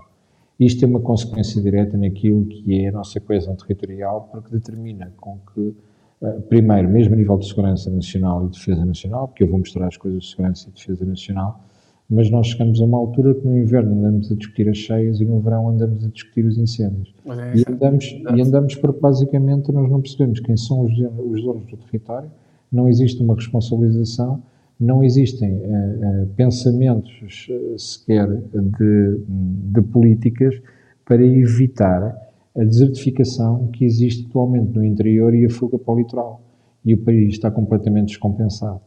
Portanto, há uma necessidade de urgentemente atualizar tudo o que são cartas e, e, e, cartografia para resolver o problema de percebermos como é que o território está definido. Depois há medidas que são importantes também numa fase inicial, que é de percebermos de uma vez por todas faz sentido ou não faz sentido, hoje com os novos censos, que eh, a lei eleitoral determine a eleição por círculos eleitorais da forma como estão, que é por distritos, ou deveríamos pensar que isto deveria ser por CIMES, por Comunidade Intermunicipal, que engloba outros, uh, vários distritos. Isto porquê? Porque é que eu pego neste assunto e parece que é de menos importância? Nós quando olhamos para distritos como Porto Alegre, que eu creio que elege dois ou três deputados, uh, não sei se são dois ou três, Bragança, que elege dois deputados, Évora, que elege três deputados, Beja, que elege três deputados, nós percebemos que estes distritos que elegem menos deputados, por norma, são os distritos com menos investimento. Por uma razão óbvia, porque obviamente ninguém está preocupado a fazer um investimento num local que à partida não vai dar votos e que a representatividade dentro do Parlamento é mínima e não tem uma importância assim tão grande. Portanto, tu sabes que entre optar por fazer um investimento ali ou investimento num distrito litoral que tem maior densidade populacional e que te dá muito mais deputados de representatividade à Assembleia da República, os investimentos são feitos onde a partida é mais visível o investimento e onde pode garantir que tu tens um retorno efetivo na área dos votos. A necessidade de criação de um círculo de compensação eleitoral, para percebermos que nas últimas eleições mais de 700 mil votos não serviram para absolutamente nada. Nada. É. Explicando, ou seja, imaginemos que no distrito de Porto Alegre ou no distrito de Bragança, o distrito de Bragança elege dois deputados. Costuma ser dividido entre o PS e o PSD. Ora, tu para conseguir eleger um deputado do Chega para Bragança, sabes que é muito complexo, precisavas de ter uma porcentagem elevadíssima que o Chega ainda não tem hoje em dia. Portanto, aquilo que começa eh, no teu pensamento é perceberes que se tu votares no Chega, quando não vais conseguir eleger nenhum dos dois deputados, o teu voto é lixo. O que faz com que muitas vezes o princípio do voto seja subvertido porque tu dizes, não, vou votar, gosto muito do André, mas não vou votar no Chega porque o meu voto não vai servir para nada. E, portanto, vou votar no PS ou no PSD, naquilo que para mim é o, o, o mal menor. Ora, se existisse o círculo de compensação, significa que mesmo que tu votes em Bragança, se o teu voto não contar no círculo eleitoral de Bragança, significa que compensa no círculo de, de, de compensação, passa a redundância, no círculo de compensação nacional o teu voto vai contar e, portanto, que existem alguns deputados, sejam eles quatro ou cinco, que são eleitos através do círculo de compensação. Epá, mas espera lá, então, mas o Chega sempre defendeu acabar com os deputados, reduzir o número de deputados e agora está para, aumentar através do círculo de compensação? Não. O que estamos a dizer é uma nova redistribuição de deputados a nível nacional e uma nova atualização. E aquilo que estamos a dizer também com o círculo de compensação, não estamos a inventar nada. Esse círculo de compensação existe, por exemplo, nas eleições dos Açores. Os Açores funcionam assim, tem os círculos que são as ilhas e depois tem o círculo de compensação do arquipélago. Portanto, estas são, são algumas das medidas que, tirando de cabeça, nós percebemos imediatamente que são medidas estruturais. Não, falar, não estou a falar das medidas a miúdo, de algumas revisões de carreiras que Sim. são fundamentais a que sejam feitas, as políticas de segurança, políticas eh, mais punitivas que nós defendemos na área da justiça, eh, algumas políticas até eh, ecologistas, e é quando eu, quando eu pego na parte ecológica e que me dizem, estamos o Chega agora preocupa-se com a ecologia, parece que nos esquecemos que o primeiro grande ecologista em Portugal, ou pelo menos grande pensador ecologista, era um homem de direita, que era o arquiteto Ribertelos, Uh, e para quem não conhece, há um livro dele que é A Árvore, que é importantíssimo para, para percebermos como é que o território deveria Verdade. ser uh, redefinido e reorganizado. E basta perceber que, enquanto partido conservador nos costumes, há uma coisa que é clara: um conservador conserva, e se há alguém que saberia certamente tomar conta do território nacional, seriam os conservadores. Depois, todas as políticas de uh, imigração, as políticas uh, de defesa nacional, nós também temos um posicionamento muito, muito claro em relação a isso. As propostas são É preciso meter portas na casa, não é? Porque Portanto, sendo, para muita gente, não é? Sendo uma pergunta muito vaga, se eu ficasse aqui a responder à área, ficaríamos aqui muito tempo, por isso tentei dar aqui a resposta de duas, três questões mais estruturais que poderiam ser eh, relevantes a nível nacional. Não, foi completamente fundamental, completamente. Um, não, te quero tomar, não, não lhe quero tomar muito tempo, Bruno. Tem aqui mais. E obrigado, Carlos, pela tua pergunta. Teve resposta e bastante interessante. Uh, o Daniel Dias fez aqui mais uma doação e diz: Esta entrevista de, de, devia estar a passar em direto em todos os canais nacionais. Hum. Obrigado pelo vosso trabalho, um no YouTube e o outro na Assembleia. Da minha parte, muito obrigado, Daniel. Obrigado, obrigado. Todos os canais nacionais, não, porque há alguns canais que não interessam a ninguém, por isso não valia a pena estarem a meter lá, meter lá o conteúdo. é verdade, também, é verdade. O, o André Góes também fez aqui uma doação de 5 euros e faz uma pergunta que parece-me interessante, uhum. eh, até, até para, para si, eh, Bruno. Ele diz assim: que apoio podem esperar os jovens agricultores em espaço rural do novo PEPAC?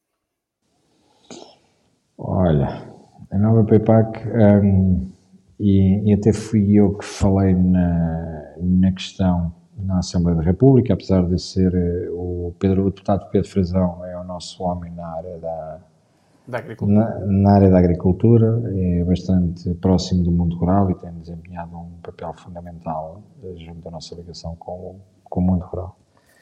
Um, nós, quando olhamos para a PEPAC e percebemos a forma como, hoje em dia, a própria política económica um, da União Europeia tem estado virada para os investimentos nesta, nesta área, um, nós percebemos que aquilo que tem acontecido é que, basicamente, também com, em, em, sintonia com aquilo que tem sido a classificação dos terrenos e no recurso aos fundos europeus, tem acontecido muito a lógica de estarmos a incentivar quase para não produzir eh, e, e assumirmos um, eh, que o terreno vale dinheiro, uh, mas estou a tentar ter algum cuidado na resposta disto. Os agricultores e os jovens agricultores, nós estamos numa fase em que o próprio governo tem estado a fatiar o Ministério da Agricultura, que é só o mais antigo de Portugal, e delegar as competências do Ministério da Agricultura em direções gerais e nas CCDRs. Ao fazer isto, está a descredibilizar por completo um motor da economia que é a agricultura e pelo qual nós deveríamos estar muito mais focados. Hoje em dia, as CCDRs não são mais nem menos do que o caminho para a regionalização de uma forma encapotada. E se é verdade que mais a norte do país acham que a regionalização era importantíssimo, porque já é uma questão histórica e estrutural, mais a sul do país, muitas vezes por uma questão de tradição e cultura, achamos que não. Bom, e isto acaba por estar cruzado com aquilo que é o papel uh, que quer a PEPAC, quer a forma como uh, o Ministério da Agricultura, da Agricultura tem estado uh, a trabalhar, faz com que nos assuste muito o desinvestimento neste, neste setor. Eu não quero ser saudosista, nem para ser saudosista, mas bastava nós fazermos a Nacional 250, não é a Nacional 250, estava a faltar o nome da Nacional, que é a Nacional 250 em Lourdes, eh, que na ligação de Beja, que nós víamos os silos todos que ali estavam feitos e percebíamos que o Alentejo, a determinada altura, era o celeiro de Portugal, mas tinha também uma ligação estratégica feita ao Porto de Sinos para poder dar exportação. Nós hoje em dia não temos política na, na agricultura. Os agricultores foram deixados ao, ao Deus dará, têm estado de uma forma completamente desprotegida. Finalmente começamos a ver uma contestação à séria por parte dos agricultores, e quando digo finalmente não é porque nós lutemos pelo, pela destabilização social e pela falta de, de concertação social. É mesmo porque percebemos que sem a ajuda deles nós também não conseguiríamos fazer nada. Uh, a CAP tem tido um papel importante mas, eh, mas ao mesmo tempo nós olhamos para aquilo que é a discussão dentro da Assembleia da República nas políticas agrícolas e percebemos que há muita fragilidade até de conhecimento. Eu próprio é uma área que eu não domino, mas uh, existe muita fragilidade de conhecimento nos grandes grupos parlamentares. O Pedro Frazão dá cartas e tem dado cartas ali dentro do Parlamento. Infelizmente, as cartas que dá são insuficientes para chegarmos a uma conclusão de como é que poderemos fazer a agricultura portuguesa sobreviver, evoluir e, e dar um passo em frente e aproveitarmos eh, o facto de sermos um país periférico, de ser o país que tem uma das maiores plataformas continentais marítimas, de permitir que a nossa ligação com a abertura das negociações com o mercado Mercosul, com as negociações com os Estados Unidos e o facto de nós sermos a porta de entrada na Europa via Atlântico, o potencial que nós poderíamos ter com a riqueza de solos que temos, com a capacidade dos jovens agricultores, que já são uma nova geração e uma geração que já tem um, um, uma visão e um posicionamento muito claro daquilo que pretendem e como querem, porque é que nós não conseguimos negociar um posicionamento claro para Portugal e não conseguimos fazer com que a nossa proximidade, quer à África, quer ao mercado da América Latina ou da América do Norte, não seja preponderante para a economia da União Europeia, e não faça com que estes jovens sejam de facto um potencial e olhemos para os territórios nacionais e percebemos que em vez de estarem no cultivo estão completamente abandonados. Portanto, acima de tudo, acho que falta uma visão estratégica e falta uma visão estratégica de perceber que para nós a estratégia não passa por juntar o Ministério da Agricultura com o Ministério do Ambiente, que é o que estão a tentar fazer. O que querem fazer é que mais tarde ou mais cedo a agricultura será uma direção-geral qualquer e que toda a parte territorial da agricultura estará dentro do Ministério do Ambiente e nós temos muito medo em relação a isso. Obrigado, Bruno. É, de facto, é um assunto que eu também não domino e uh, costumo ver algumas intervenções do, do, do, deputado Pedro Frazão e ele domina essa matéria mesmo. mesmo Sim, o Frazão é na área é, da é saúde, na área da é saúde e na área da agricultura, é, é a área dele. Um, queria aqui eh, falar de uma última questão. As pessoas estão a. Eu também não quero ocupar muito tempo ao, hum. ao Bruno, são 10 e meia, Bruno só mais uma outra questão.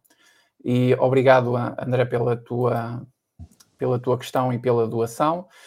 Já agora, só para esclarecer, as escolas privadas não recebem do Estado também? Pergunta aqui o Eurico. Eu acho que não, Eurico. As escolas privadas não recebem qualquer valor do Estado.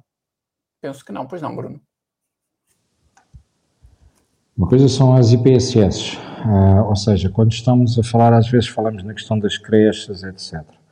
Um, por exemplo, as creches que são IPSS, que têm a classificação de IPSS, imaginem o seguinte, uma creche na vossa zona em que foi uma associação que acaba por ter o reconhecimento por parte da Segurança Social que é IPSS, para ser IPSS temos que ter primeiro a classificação atribuída pela Câmara Municipal, depois uma fase seguinte pela Segurança Social, e basicamente o que acontece foi, é, tu, enquanto IPSS, estás a substituir-te a uma, ou a complementar ou a fazer algo que o Estado deveria garantir e, e, portanto, és um complemento ao Estado. O Estado, naquela zona territorial, tem uma lacuna e, portanto, tu uh, su, uh, acabas por suprimir essa lacuna.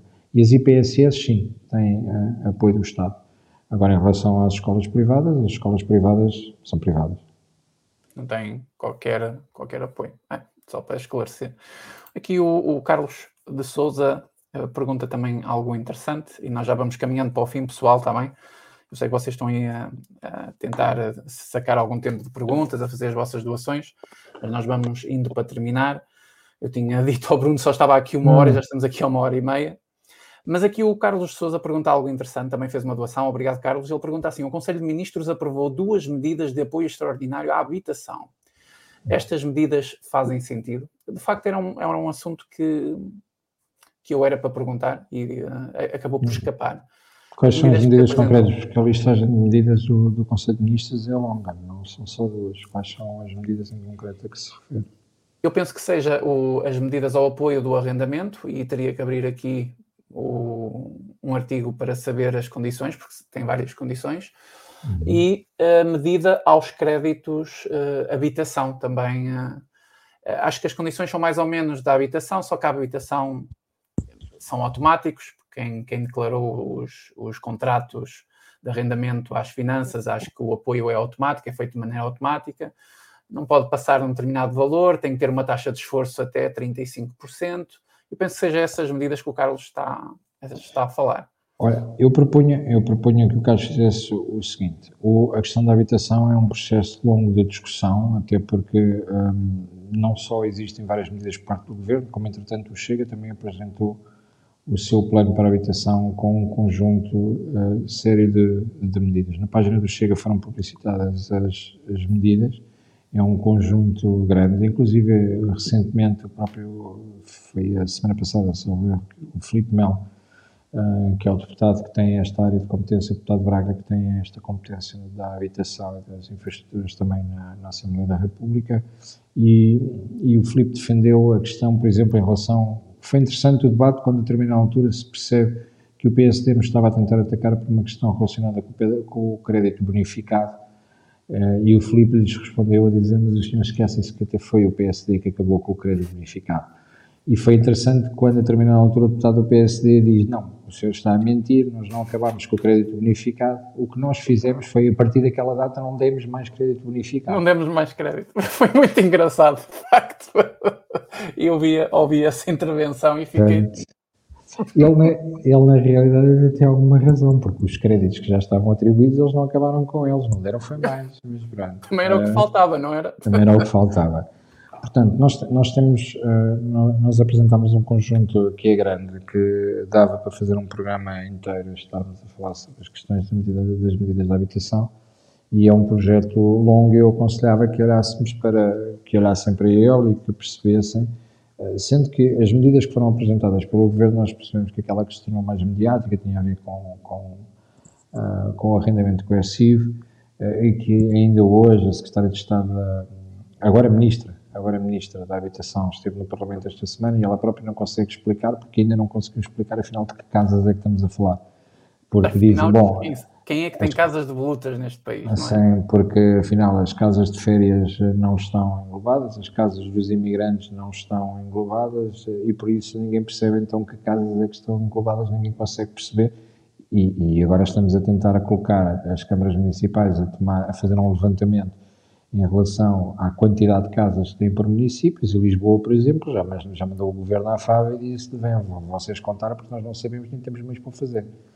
Portanto, chegamos a um ponto de desorganização tal que acaba por mexer, e se calhar para terminarmos, acaba por mexer, acabar a este ponto, uh, acaba por mexer muito naquilo que nós defendemos que também que é, deve existir uma auditoria concreta ao desperdício no Estado. Nós temos muitos organismos e direções e supervisões e, e direções gerais que acabam por estar sobrepostas nas suas funções e percebemos que o desperdício que existe de dinheiro, por exemplo, no caso da saúde, chega a prova que uh, ascende aos mil milhões de euros de desperdício anualmente. Uh, porque uh, acaba por estar tudo, da mesma forma que eu falei há pouco na questão da, da, coesão territorial, em que os terrenos não estão classificados e que existe uma série de dúvidas em relação, em relação aos terrenos rústicos, por exemplo, que é onde está o maior problema. Na questão da habitação, a bandalheira também é grande. Nós continuamos a ter em alguns conselhos muitas muitos territórios que ainda estão classificados em aves e que nós não temos a noção de como é que eh, foram lá construídas casas em cima, que casas é que existem, como é que existe. Portanto, todo, todo este processo do programa eh, que acaba por ser da resolução do Conselho de Ministros e que acaba por ser entregue, eh, primeiro existem ali questões que são claramente uma venezuelização em curso, porque é claramente uma ofensa e uma uma intromissão na propriedade privada, mas este é aquilo que é mais, ehm, que é mais sonante. Ehm, mas o, ideal para tentarmos perceber o contraponto das propostas é olhar para as medidas que foram apresentadas pelo André, e isso está na página do Chega, não só na Chega TV no YouTube, em que há uma declaração de imprensa do André a explicar todas as medidas e explica detalhadamente todas, para que também não falte nenhuma, e vocês possam ter uma noção daquilo que foi para um partido que não apresenta propostas, o caderno do programa que nós apresentámos em relação à, à habitação. Uh, eu até, até faço aqui a publicidadezinha. Há um canal no YouTube uh, chamado Portugal às Direitas, do Ricardo Fradão, do, do, Ricardo Fradão, e o Ricardo fez uma série de vídeos a explicar as 500 medidas que foram chumbadas pelo Chega. Ele faz um conteúdo muito bom e explicou todas as medidas que foram chumbadas. Portanto, também podes passar por lá, pelo canal Portugal às Direitas, e ver esses vídeos, porque elas estão todas explicadas ou as mais revelantes estão todas, as mais significativas estão, estão todas explicadas também. Uh, Manuel Moreira, um grande abraço para ti, Manuel, um grande abraço para ti, já não te vi aqui há algum tempo. Cheguei tarde, mas a tempo de te dar um abraço e cumprimentar o senhor deputado Bruno Nunes. Muito obrigado pela tua doação. Obrigado. Uh, Bruno, se calhar vamos, vamos indo para, para. Vocês estão aqui a falar. Deixe-me só fazer um comentário aqui, uh, no, Bruno. Vocês têm que perceber uma coisa: aqui ninguém tem medo de falar em nada, mas o que vocês querem falar do artigo número 288, isso já foi explicado. Inclusive, por mim, isso já foi analisado por juristas em relação às, à, revisão, à revisão constitucional que o Chega propôs. Portanto, está sempre a bater nessa tecla, é, é bastante. Mas podemos, podemos falar uma coisa sobre isso. Primeiro, se o deputado vamos... quiser falar, se o Bruno quiser falar, pode não, falar, mas é que posso, estão sempre a insistir no mesmo. Acho que isto já posso, posso falar. Força, Bruno, força. Não, posso falar só para clarificar uma coisa, sem, obviamente toda a gente recebe a informação que quer e filtra a informação que quer e podemos assistir aos canais de, de partidos e outros pseudo-partidos e outros de informação e outros de desinformação daquilo que quer seja, seja feito. Há uma questão que é clara e vamos a questões factuais. O Chega foi o único partido que interpôs uma providência cautelar sobre o Estado português quando, na altura de pandemia, se proibiu a circulação entre conselhos. O Chega, em momento algum, aceitará qualquer limitação ou retirada de direitos, liberdades e garantias consagradas.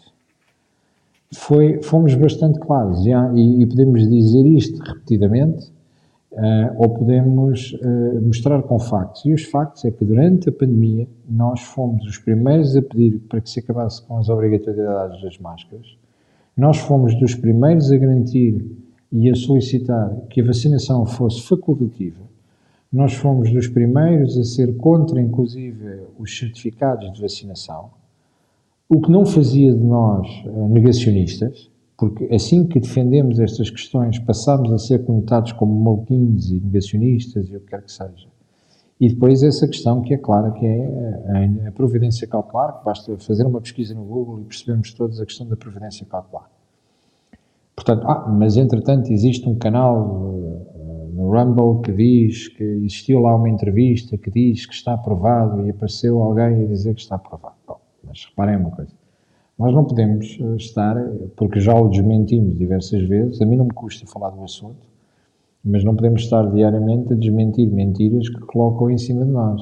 Ah, portanto, desmentimos uma vez, comunicamos uma vez, já o dissemos diversas vezes, já explicámos diversas vezes, e portanto, a tentativa de dizer que nós queremos fazer uma alteração ou uma revisão constitucional para mexer nos direitos, liberdades e garantias uh, dos nossos concidadãos e daqueles que estão sob a alçada jurídica ou da, da, da lei que é a, a, Constituição, que é a lei principal do nosso país, é completamente absurdo. Isso já foi claramente clarificado.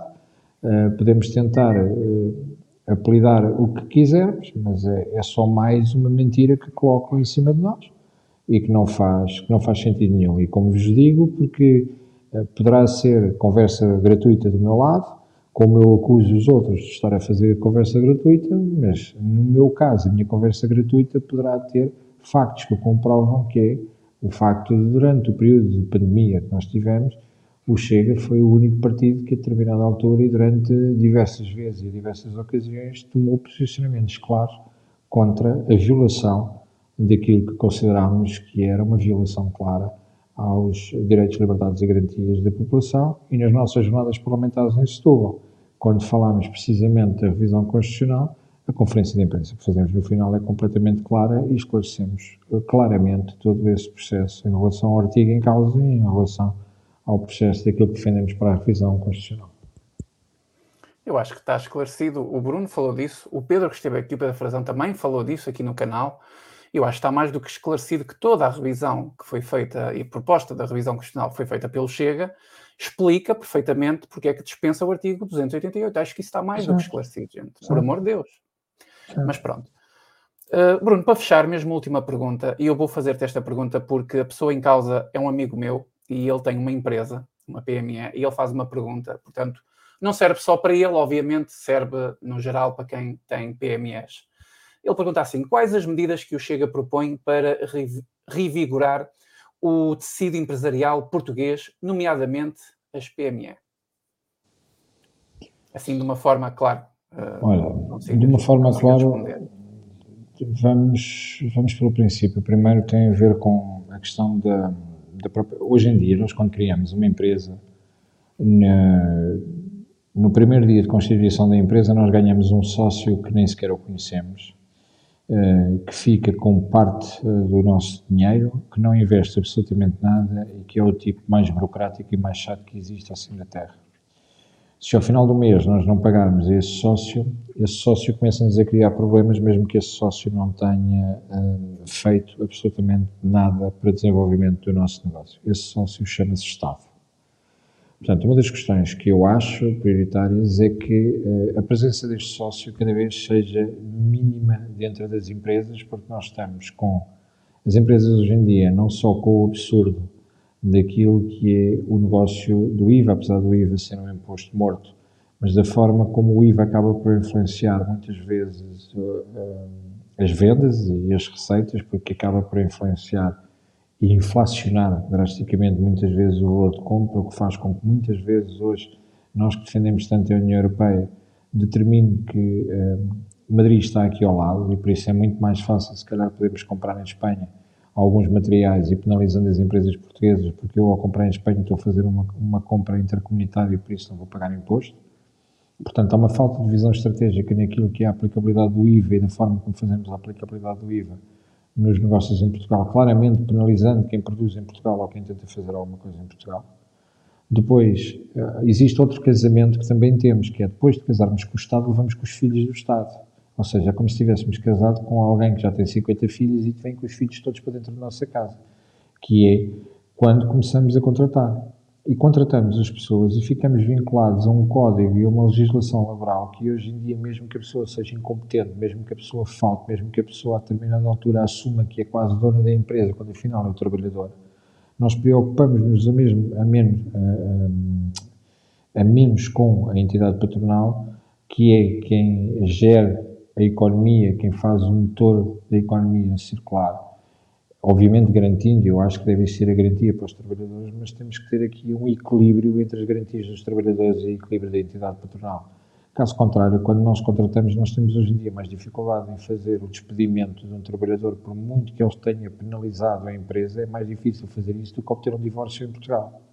Não sei se vocês têm noção, não é? Porque o divórcio às vezes é muito mais fácil do que desvincularmos da questão de um trabalhador com todas as indemnizações, mesmo que esteja há pouco tempo, com todos os direitos. Eu não estou a dizer que os trabalhadores não têm direitos, o que eu estou a dizer é que tem que existir aqui algum bom senso. As coisas têm evoluído, de facto, a nível da legislação laboral, têm evoluído de uma forma não tão penalizadora para quem é empreendedor em Portugal. Mas nós não podemos continuar a ter uma visão ainda tão comunista e tão socialista, com quase 50 anos, que é que nós, quando éramos miúdos, se chegássemos à escola e perguntássemos a outro colega de escola o que é que o teu pai faz, e ele respondesse: O meu pai é empresário, ou o meu pai é dono de uma empresa, não precisa ser empresário, que é a mesma coisa, mas pronto, se a criança dissesse é dono de uma empresa, nós ficámos com a ideia que ele era multimilionário e que era rico, quando nos esquecemos que o tecido empresarial português está baseado em pequenos e médios empresários, que ao dia 18 já estão preocupados como é que vão arranjar dinheiro tantas vezes para chegar ao final do mês e pagar aos seus colaboradores, muitas vezes em, em prejuízo próprio, sem conseguir tirar dinheiro para eles próprios terem a, sua vida facilitada. Obviamente também existirão outro tipo de grandes empresários que utilizam outro tipo de esquemas e que obviamente também são beneficiados em muita coisa, mas o tecido empresarial português não pode continuar sem olhar para os pequenos e médios empresários e perceber que tem que existir um incentivo à economia, porque são os pequenos e médios empresários que representam cerca de 90% do nosso tecido empresarial e que são eles que alavancam a economia com emprego. O emprego gera capital, o capital gera qualidade de vida, a qualidade de vida muitas vezes determina a constituição da família, a família é a base social de qualquer sociedade, porque ninguém vai constituir família, criar uma família para ter uma casa, porque todos nós, se não tiver dinheiro, porque todos nós temos aquele princípio básico de vida, que é olhar e dizer, eu um dia quero ter uma família estável, ter filhos e poder proporcionar o mesmo ou mais do que os meus pais me deram. Quando não existe emprego, e o emprego é gerado 99%, 90% em Portugal pela economia privada e pelos pequenos e médios empresários, alguma coisa está errada. Portanto, há que rever as políticas de trabalho, as políticas de apoio e iniciativa, as políticas fiscais, a forma como a autoridade tributária, como a própria segurança social interfere na vida ativa das, das, dos negócios, a falta de uma visão empreendedora, a falta de um apoio para startups, de incentivo ao emprego a jovens licenciados, faz com que, se este teu amigo, que eu não fico sem o nome, que é o... É o Nuno. Nuno se, o Nuno, se o Nuno faz parte daquele grupo de heróis que foi criar uma empresa porque tinha um sonho, tentar criar um negócio, eu olho para ele e digo muita sorte porque estamos com uma economia, estamos com uma visão política no, no país que, à partida, uh, a esquerda olha para ti como um criminoso. Obrigado, Bruno, por teres esclarecido o Nuno e aposto que não esclareceste só o Nuno, esclareceste muitos pequenos empresários que, que são eles que criam, criam emprego, criam todas as condições para este país, não é o Estado. É? Bom, uh, Bruno, nós vamos chegando por aqui, também já estamos aqui há quase duas horas, já é bastante tempo, falamos hum. de bastantes assuntos. Um, eu quero agradecer a presença de toda a gente que esteve aqui. Muito obrigado pela vossa presença. E vou passar-te, desculpa, vou passar-te a palavra para, para poder despedir e, e, dizer o que entender da forma que quiser. Miguel, podes-me tratar por tu a dizer, não há aqui essa separação. É quase tentador, é quase tentador fazê-lo. Os deputados não são uns seres iluminados que estão acima dos outros. Os deputados não são mais nem menos do que eleitos interpares, ou seja, nós somos eleitos para aquele grupo do qual fazemos parte e, portanto, nós somos parte do povo. A partir do momento é mais uma questão achamos... de respeito, talvez, assim, não sei, pela idade ou assim. Bem, essa é agora, bem, agora, pessoal... Esta foi muito má. Essa foi muito... Não, eu que sou jovem demais. A, a live acabou aqui porque acabei de ser ofendido em direto. Meu Deus. Me chamar a ver, por cima porque acabaste de fazer uma live há pouco tempo com o Diogo Pacheco Amorim. É, portanto...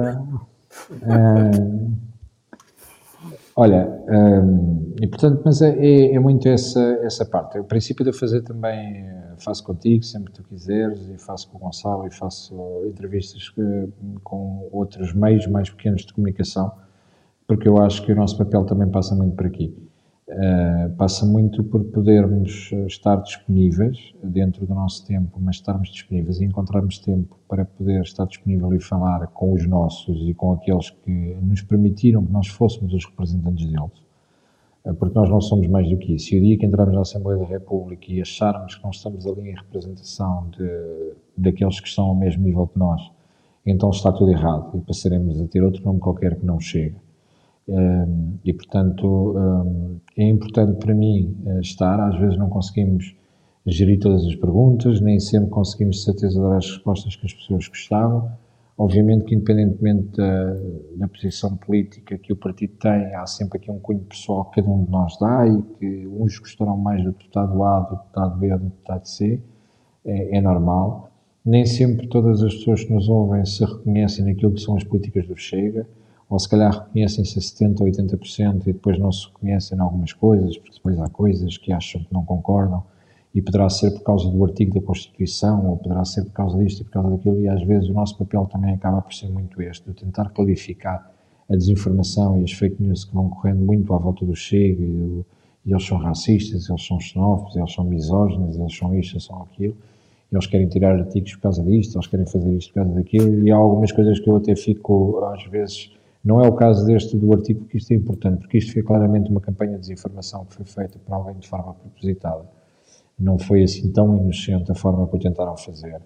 Uh, felizmente não teve a repercussão que tentaram que tivesse, mas acabou por ter alguma porque são. E por isso faz parte do nosso papel também podermos vir a público e estar numa conversa mais informal, uh, abertamente a falar sobre estas questões. Há sempre muitos temas para falar, é, é, sempre, obviamente, difícil conseguir responder a tudo, até porque há áreas onde eu estou menos à vontade para falar, obviamente, porque há, há áreas em que, por isso é que também somos 12, por isso é que.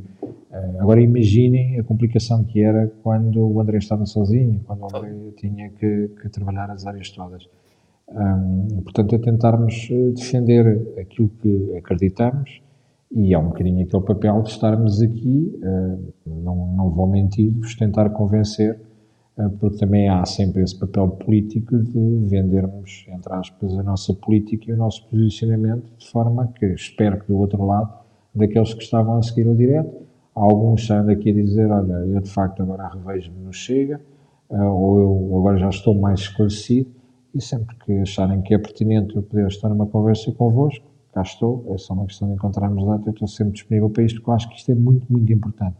Não só importante para aqueles que nos acompanham agora em direto, como pelos milhares que depois vão ver, e até porque acabam por ser documentos que daqui a um ano continuam na internet, daqui a dois anos continuam na internet, e acabam por fazer aqui também alguma base de sustentação ideológica e de posicionamento daquilo que são as áreas de intervenção do partido e aquilo que é o pensamento do partido, ou no, neste caso, do meu pensamento em 2023 e de percebermos o caminho que isto vai levar, não para dizermos daqui a um ano ou dois, do, estão a ver que eu afinal tinha razão, mas para tentarmos também, e numa última fase, e para concluir, uh, para aqueles que nos chegam, que já gostam de nós, que já acompanham o partido, uh, que de alguma forma estas conversas também sirvam para ganhar. Alguma, não, não estou a dizer que as pessoas têm iliteracia, iliteracia política, mas de alguma forma ganhem com esta conversa hum, alguma base de argumentação, não, não nos termos, mas na forma em como nós pensamos a política, que ganhem alguma base de, uh, para que o combate político possa ser feito, porque o combate político faz, é verdade, na Assembleia da República, mas também se faz nas Assembleias Municipais, nas Assembleias de Freguesia, nos cafés e em casa com a família, para chegarmos a dizer, não, mas ainda no outro dia ouvi o Bruno Nunes, ou ouvi o Pedro Frazão, ou ouvi não sei quem, e ele explicou, o posicionamento é este, e por isso eu acredito, ou não acredito, ou confio, ou não confio, olha, ou até me revejo, ou não revejo no posicionamento, mas que sirva também para uma boa discussão política, eh, discussão no, no bom sentido. Bruno, muito obrigado uh, pela, por teres aceito o convite e uh, eu quero dizer que a estratégia adotada pelo Chega é muito boa. Eu comecei a fazer YouTube há, há sete anos e quando eu comecei ainda não existia o Chega e eu sentia-me um bocadinho sozinho. E hoje eu vejo-me num mundo, mundo aqui, completamente diferente e fico muito satisfeito por isso. Um, e obrigado por vocês estarem disponíveis, porque de facto esta aproximação do, do, do político com as pessoas é muito importante. Aquela velha política uh, tem que desaparecer, que as pessoas olham para o político quase como se fosse um semideus ou algo assim do género. Isso tem que desaparecer. E o Chega está a fazer um excelente trabalho uh, nessa matéria, o que mostra também a humildade das pessoas que estão dentro do partido. E da minha parte, eu não sou militante do Chega, como não sou de nenhum partido, mas isso é uma opção minha para ter liberdade de falar aqui. E quando tenho que criticar, critico, quando tenho que apoiar, também apoio. Um, da minha parte, agradeço imenso o tempo uh, dispensaste aqui connosco esta noite. Muito obrigado. Ainda por cima, hoje é sábado, podia estar com a, com a família e Nossa, estás aqui a aturar esta, esta, nesta live, a aturar-me a mim. Muito obrigado pela presença. Vocês todos que estão aqui nos comentários, muito obrigado um, pelas vossas perguntas, pelas vossas doações. Fiquem atentos. Só uma, antes de tu fazer o teu pack shot final, só dizer uma coisa, não me despedir dos teus, eh, dos teus seguidores. À vontade. Um, eu não sou youtuber, mas também tenho canal do YouTube, por isso quem quiser seguir também pode ir para lá. Bruno Nunes, acho que é Bruno Nunes Chega, ou Bruno Nunes Deputado Chega, qualquer coisa assim. Também todos os dias tem conteúdos das minhas intervenções, seja de Louros, seja do Parlamento, ou outros vídeos de opinião que às vezes vou colocando. Uh, portanto, continuem a apoiar o canal do Miguel porque é, importantíssimo e divulgá-lo, partilhá-lo, porque muitas vezes nós ouvimos os comentários e vamos analisando os conteúdos e às vezes não percebemos que simples colocar um like ajuda a aumentar os likes e os likes nas visualizações acabam por alterar o algoritmo dentro do YouTube e a monitorização das, dos vídeos e faz com que esteja mais disponível para estar partilhado. E se gostamos, faz sentido que temos partilhar, ou se não quiserem partilhar, pelo menos que se subscrevam. Agora parece, parece que sou youtuber, mas que subscrevam o canal e que metam gosto, porque se, ao meterem o gosto aumentam a monitorização que é feita dentro do, dentro do YouTube e isso possibilita que alguém que vocês gostam de ouvir, neste caso o Miguel, consiga ter mais alcance e consiga manter o canal ativo e a ter alguma preponderância, ainda para mais alguém como ele, que já tinha um canal com muitos seguidores, entretanto levou uma censurazinha em cima e que o normal nestes processos seria desistirem uh, dos canais e dizer estou farto disto, não apetece começar de novo porque é muito trabalhoso voltar a ter tantos seguidores, um, mas mesmo assim ele continua a ser resiliente e, e, faz todo o sentido que todos o possam apoiar e, e, da minha parte tentar, tentar ajudar ao máximo também a que, a que mantenhamos por aqui e agradecer a todos o vosso tempo que acabaram por dispensar aqui no sábado à noite. Acredito que também nas televisões não esteja a dar grande coisa de jeito e, portanto, seja mais interessante estarem, estarem por aqui. Uh, e pronto, um grande abraço, um grande abraço a todos e não, não querendo ser faccioso ou tendencioso, votem chega. ótimo, ótimo. Bruno, muito obrigado. E o Bruno já disse tudo sobre o YouTube, é assim que funciona, vocês já sabem que ele é assim que funciona. Quase parecia um youtuber realmente profissional. Eu vou deixar o canal tanto do YouTube do, do deputado Bruno Nunes como a página do Facebook aqui na uhum. descrição. Vocês podem encontrar aí uh, as redes sociais. Sigam o canal do, do Bruno no YouTube. Eu sigo, é lá que eu vejo as intervenções todas. Uh, eu sigo o canal. E, um, e, muito obrigado uma vez mais, Bruno. A todos vocês também muito ah. obrigado. Peço que não saias de, já da plataforma, uhum. eu vou meter só uma pequena despedida e uh, depois poder-me despedir de ti, como deve ah, ser. Obrigado. Tá. Muito obrigado, pessoal. Espero que tenham gostado. E foi a live uh, especial de hoje, entrevista com o deputado Bruno Nunes. Muito obrigado pelo vosso apoio. Fiquem atentos ao canal, já sabem como é que é. Como disse o Bruno, deixem um likezinho, partilhem. Comentários são muito importantes e partilhem com a família porque é muito importante. Nós aqui no YouTube podemos não ter uh, uma grande percentagem disso, mas conseguimos influenciar, de certa forma, um grupo de pessoas que um, parece ser uma moça, porque senão nós não andávamos a ser censurados da maneira como somos. Um abraço a todos, até à próxima e obrigado a todos pela presença.